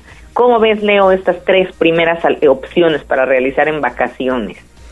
Pues yo creo que siempre, mi estimada maestra, hay que aprovechar el tiempo en actividades que nos dejen cosas buenas. En este caso, seguir eh, cultivando nuestros conocimientos, seguir reforzando nuestros conocimientos y eh, fíjate que yo cuando era pues estudiante de secundaria, de primaria, en aquella época, en aquellos ayeres, siempre me dejaban tarea para vacaciones. Correcto. Y así se le llamaba, maestra, ¿eh? así se le llamaba, tarea de vacaciones.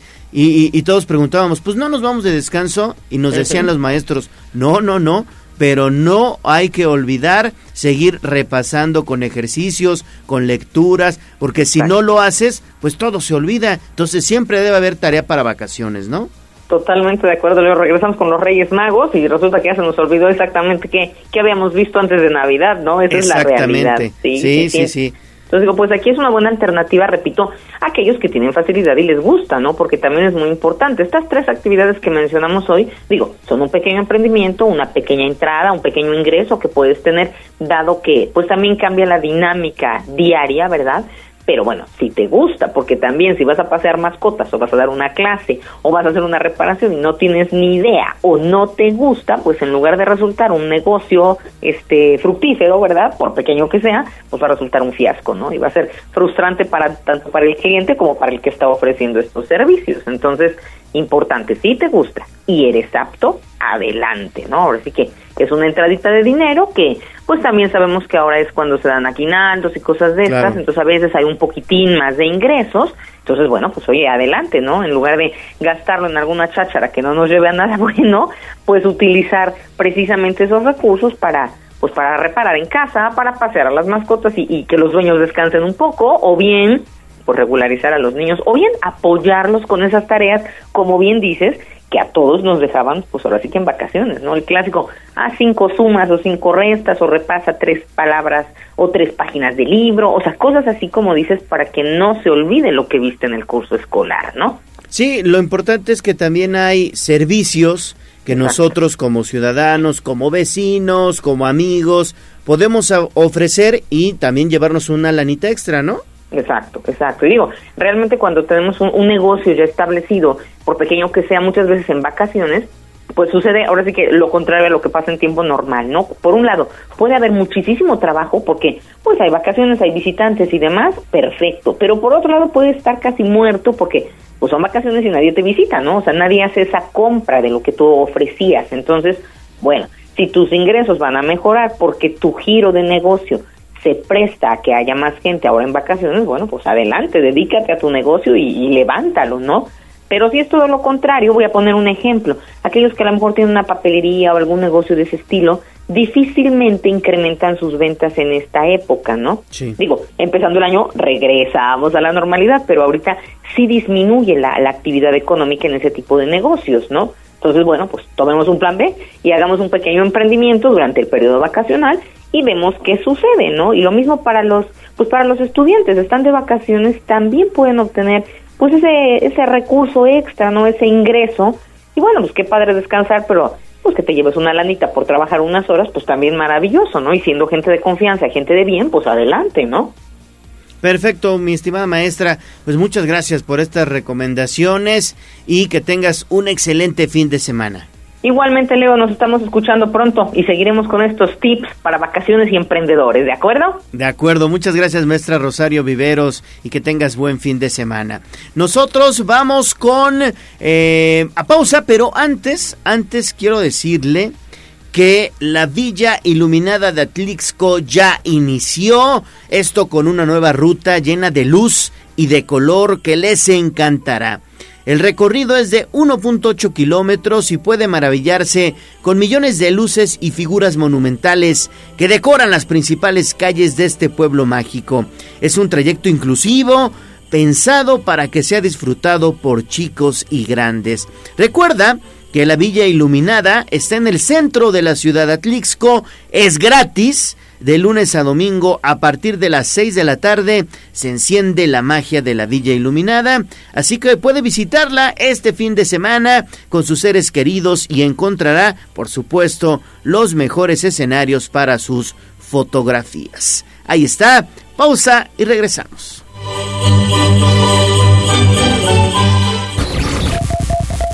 Vamos a un corte comercial y regresamos en menos de lo que canta un gallo. 95.5 FM y 12.50 AM. La patrona del popular mexicano, la magnífica. Seguimos con el gallo de la radio. Sitio web, tribunanoticias.mx.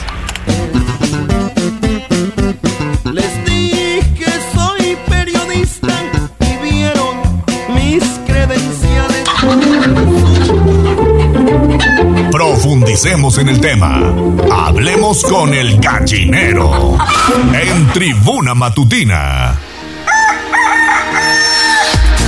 Estamos de vuelta en Tribuna Matutina, son las 8 de la mañana con 38 minutos y ya está en esta mesa de trabajo la periodista Viridiana Lozano. Viri, ¿cómo estás? Te saludo con gusto, buen día. Hola, ¿cómo estás, Leo? Un saludo para ti, para el auditorio. Ya es viernes, que sabe a sábado, que sabe a Navidad. Sí, sí, sí, ya a las posadas. Ya es viernes, pronto es sábado y pronto será Navidad. Mientras el lunes hay que celebrar a la morenita del Tepeyac. Ah, sí, sí, sí, ya anunció la SEP que Sí, hay suspensión hay oficial suspensión. para la educación obligatoria. ¿no? Exactamente. No, ¿por qué SEP? No nos hagas esto. Pero bueno. Oye, hoy vamos a abordar un tema interesante Así porque... Pues esta semana en, en materia legislativa, principalmente en la Cámara de Diputados, fue muy intensa con la discusión de la reforma electoral que propuso el presidente Andrés Manuel López Obrador, una reforma constitucional, hay que decirlo, y que se necesi- necesitaba no mayoría, más allá de una mayoría calificada, Dos terceras partes, dos sí. terceras partes para hacer de esta reforma eh, constitucional, bueno, pues que se hiciera realidad. Y nuevamente, nuevamente revés, así como sucedió con la reforma eléctrica, hoy la reforma electoral no pasó. No pasó la reforma electoral, ha sido una semana bastante intensa y creemos que vale la pena explicarles a nuestros radioescuchas de qué se trata porque es una reforma bastante importante. Para no hacerlos más bolas, pues esta reforma electoral constitucional que requería el voto de las dos terceras partes de la Cámara de Diputados no se logró, no se logró el consenso por parte de los diputados federales. Uno de los cabilderos principales es el diputado federal por Puebla, Nacho Mier, que le recriminaban incluso los medios nacionales, le decían, oiga, pero pues es que usted se la pasa golpeando a la oposición, ¿cómo quiere que lo apoyen? Es que es la verdad, no sé qué, no sé qué. El caso es que no lograron el consenso. El presidente de la República tuvo que enviar vía Adán Augusto, el secretario de Gobernación, un plan B, que es una reforma electoral, digamos, más chiquita. que no Parcial. parcial, que no requiere un cambio constitucional y por esa razón solo requiere el voto de la mitad más uno de los legisladores.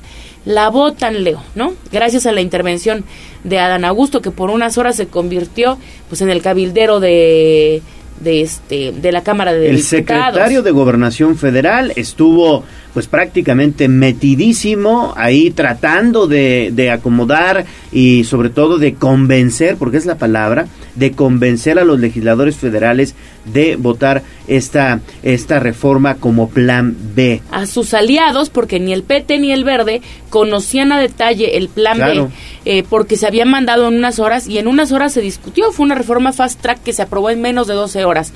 Ahora, Leo, la aprueban y la riegan. E Hicieron mal la integración del dictamen, dejaron un párrafo que es inconstitucional, que tiene que ver con que los partidos políticos que obtengan el menos del 3% conserven su registro. Esto le favorecía al PT, pero no se puede pasar así. Y la mandan así al Senado. Ayer el diputado federal Nacho Miel dice, híjole, es que nos equivocamos. Fue un error, un hierro procedimental, así Sí. lo llama él. Nos equivocamos y el Senado va a tener que corregirla. Ahora, el Senado la corrige y regresa a la Cámara de Diputados para ser votada. Esto va a retrasar todavía más la implementación de la reforma electoral. Acuérdense que las reformas electorales tampoco se pueden pu- este, aprobar en cualquier momento, tienen que ser antes de que inicien los tiempos ya legales de los procesos electorales que vienen. Entonces está muy complicado el asunto, Leo, en la Cámara de Diputados. Ahora que regrese, van a tener que volver a cabildear con sus propios diputados, con el PT y con el Verde para que pase y otra vez regrese al Senado. Ya se hizo un desbarajuste en este tema. Y todavía falta lo que sucede en el Senado. Que en el Monreal Senado, que en el Senado son mucho más cautos y Ricardo Monreal ha hablado ya de, del tema, ha hecho públicas sus declaraciones y no está de acuerdo en varios puntos que contempla este plan B de la reforma electoral. Esto pese a que es integrante del movimiento de regeneración nacional, es decir, del movimiento del presidente.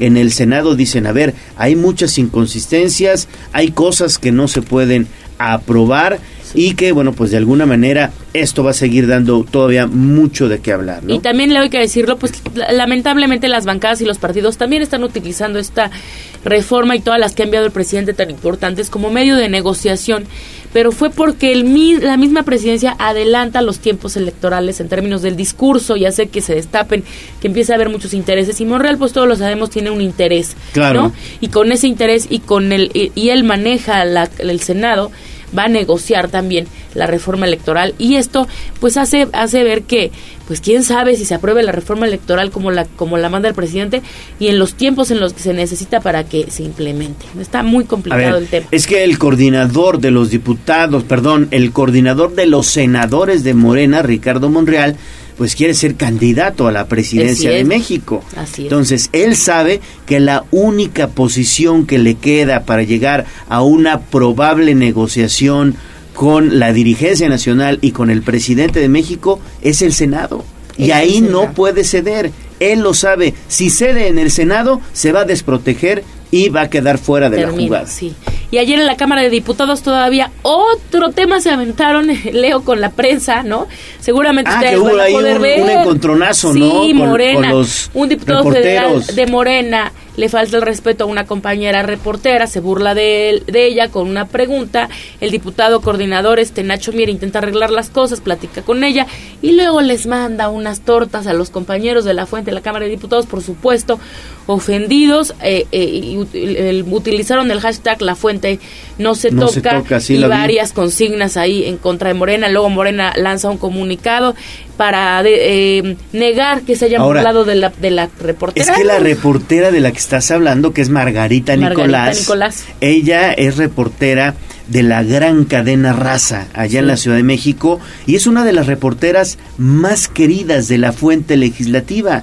Lleva más de 30 con años, años, claro. años, añísimos. Es una de las reporteras más queridas de la fuente legislativa, Margarita Nicolás, que le mando un saludo porque yo colaboro con ellos. Ah, sí, en la ah, gran no, cadena Raza. importantísimo, Entonces, ¿no? O sea- imagínate todos los compañeros que la respetan, porque aparte ha sido maestra de varios de ellos en la práctica diaria del reporteo, dicen, oigan, pero ¿por qué están hablando así a Margarita Nicolás? Le quisieron decir que usted es empleada del INE. Imagínate. En torno peyorativo. Sí. Oye, el diputado que se lo dijo va a estar ahí unos cuantos años. Margarita lleva años ahí, vida. ha visto pasar Toda generaciones y generaciones de políticos efímeros como el que seguramente será quien la insultó, ¿no? Bueno, pues ahí está y veremos qué pasa la próxima semana porque la grilla está con todo. Está con todo y estos últimos días serán bastante importantes porque está a punto de irse a receso.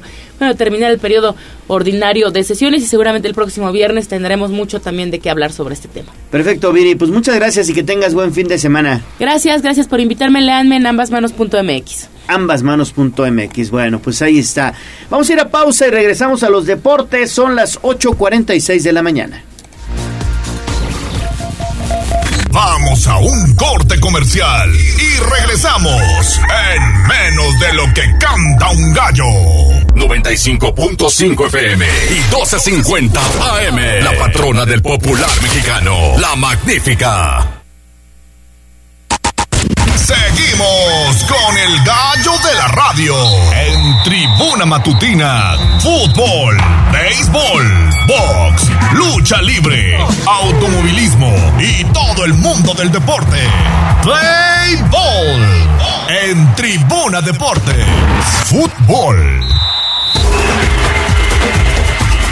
Adelante, mi estimado Neto. Gracias, Gallo. Te saludo de nueva cuenta. Todo listo para que este domingo 11 de diciembre, a partir de las 7 de la mañana, se lleve a cabo la justa Corre por la Franja, que se llevará o se estará celebrando en la explanada del Estadio Cuauhtémoc. Ahí los corredores podrán participar en tres distintas distancias, la de 3, 7 y 15 kilómetros. Las tres iniciando en el estacionamiento del inmueble dos veces mundialista y que la ruta será trazada a lo largo de la calzada Zaragoza, llegando hasta el Zócalo Capitalino para la distancia más larga, incluyendo un recorrido por la zona de monumentos de los fuertes de Loreto y Guadalupe. Los competidores estarán disfrutando de una playera totalmente eh, profesional, la que usan precisamente los jugadores para estar preparándose de cara a los compromisos de cada fin de semana. Además, la medalla será la segunda parte de un rompecabezas conformado por cuatro piezas que los corredores al cumplir todas las competencias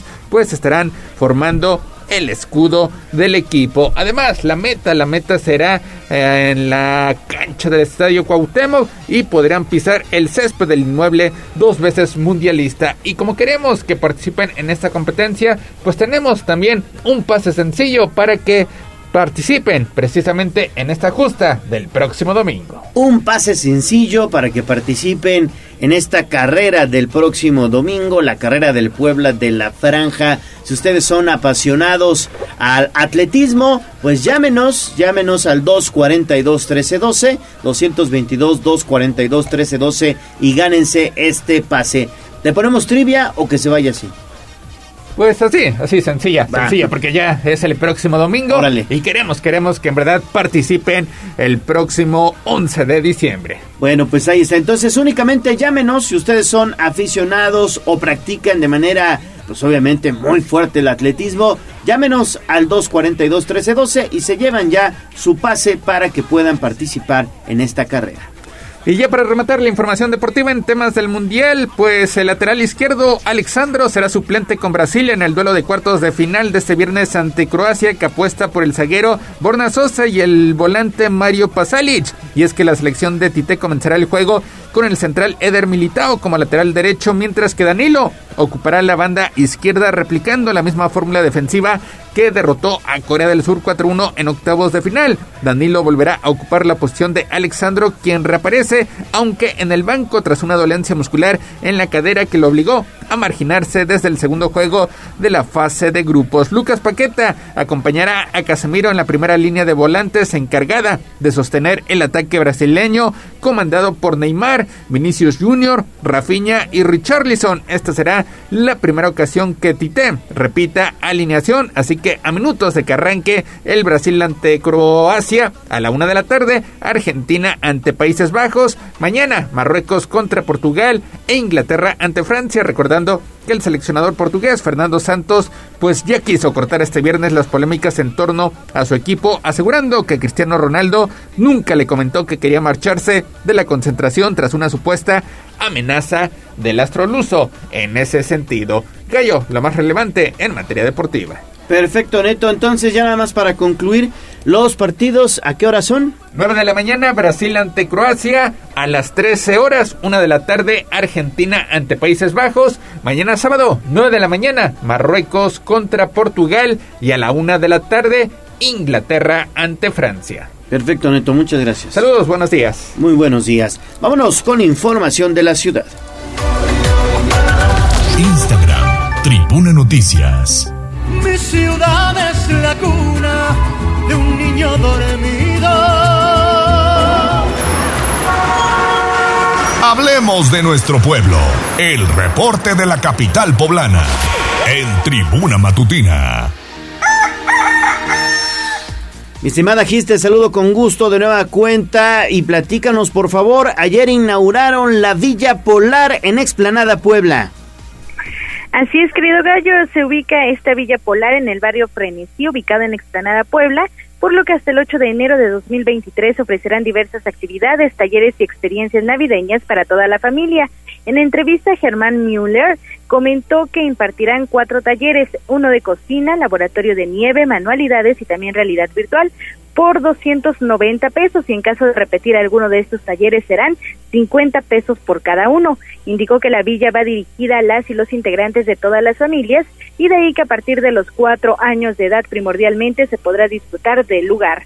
Manifestó que las actividades estarán disponibles viernes, sábados y domingos de 16 a 21 horas, mientras que de la semana del 26 de diciembre al 8 de enero estará abierta toda la semana. Pero escuchemos parte de lo que mencionaba.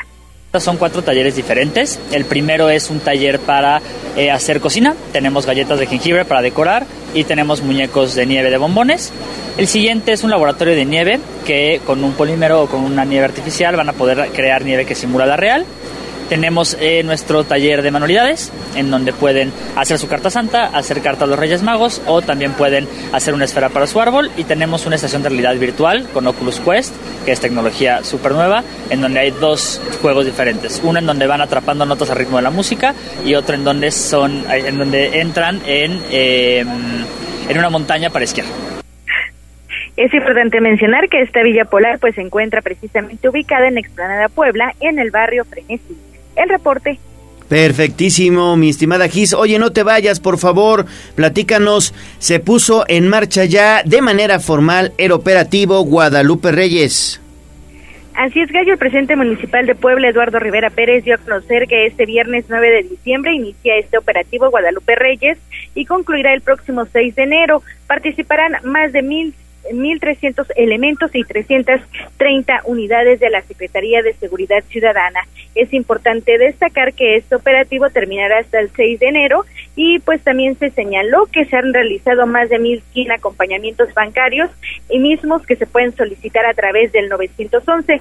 También destacó el presidente municipal de Puebla, Eduardo Rivera Pérez, que en caso de pues sentirse vulnerable o ser parte de alguna extorsión, pues se puede denunciar de manera anónima al 089 y además si en alguna situación se sienten vulnerables, también se encuentra disponible el número de emergencia 911, el 2222 72 97 76 y el 2226 28 89 78. Es importante destacar, Gallo, que hoy también se reconoció la valentía y el buen desempeño de dos policías municipales que el pasado 28 de noviembre detuvieron por homicidio tentativo a un hombre que agredió a una ciudadana con un arma de fuego en la colonia Volcanes y por ello también el presidente adelantó que estos reconocimientos se llevarán de manera constante y no solamente pues en ocasiones especiales como en esta.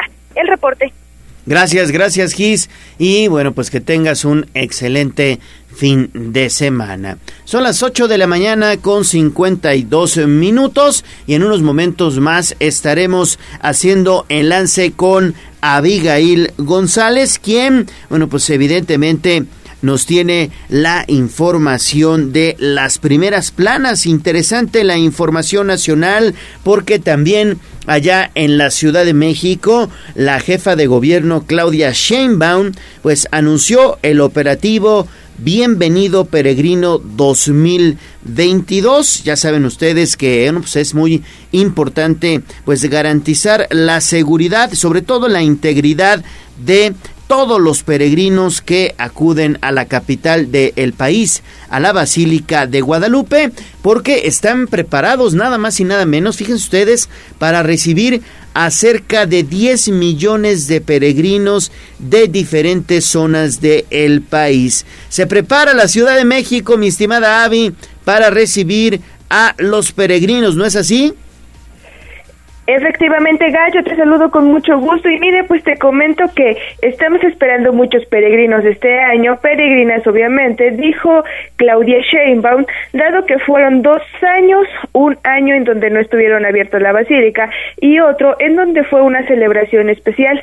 Y es que dijo que se esperan alrededor de 10 millones de personas, poco más, que vayan a visitar la basílica ahora que van se va a celebrar a la Virgen de Guadalupe, pues dijo la jefa de gobierno Claudia Sheinbaum al anunciar el operativo Bienvenido Peregrino 2022 y es que informó que son alrededor de 20 mil servidores públicos entre la alcaldía Gustavo Amadero y 20 instituciones de gobierno además del apoyo de la Guardia Nacional, quienes intervendrán en las acciones de vigilancia y atención para salvaguardar a los visitantes a la Basílica de Guadalupe, principalmente los días 11, 12 y 13 de diciembre.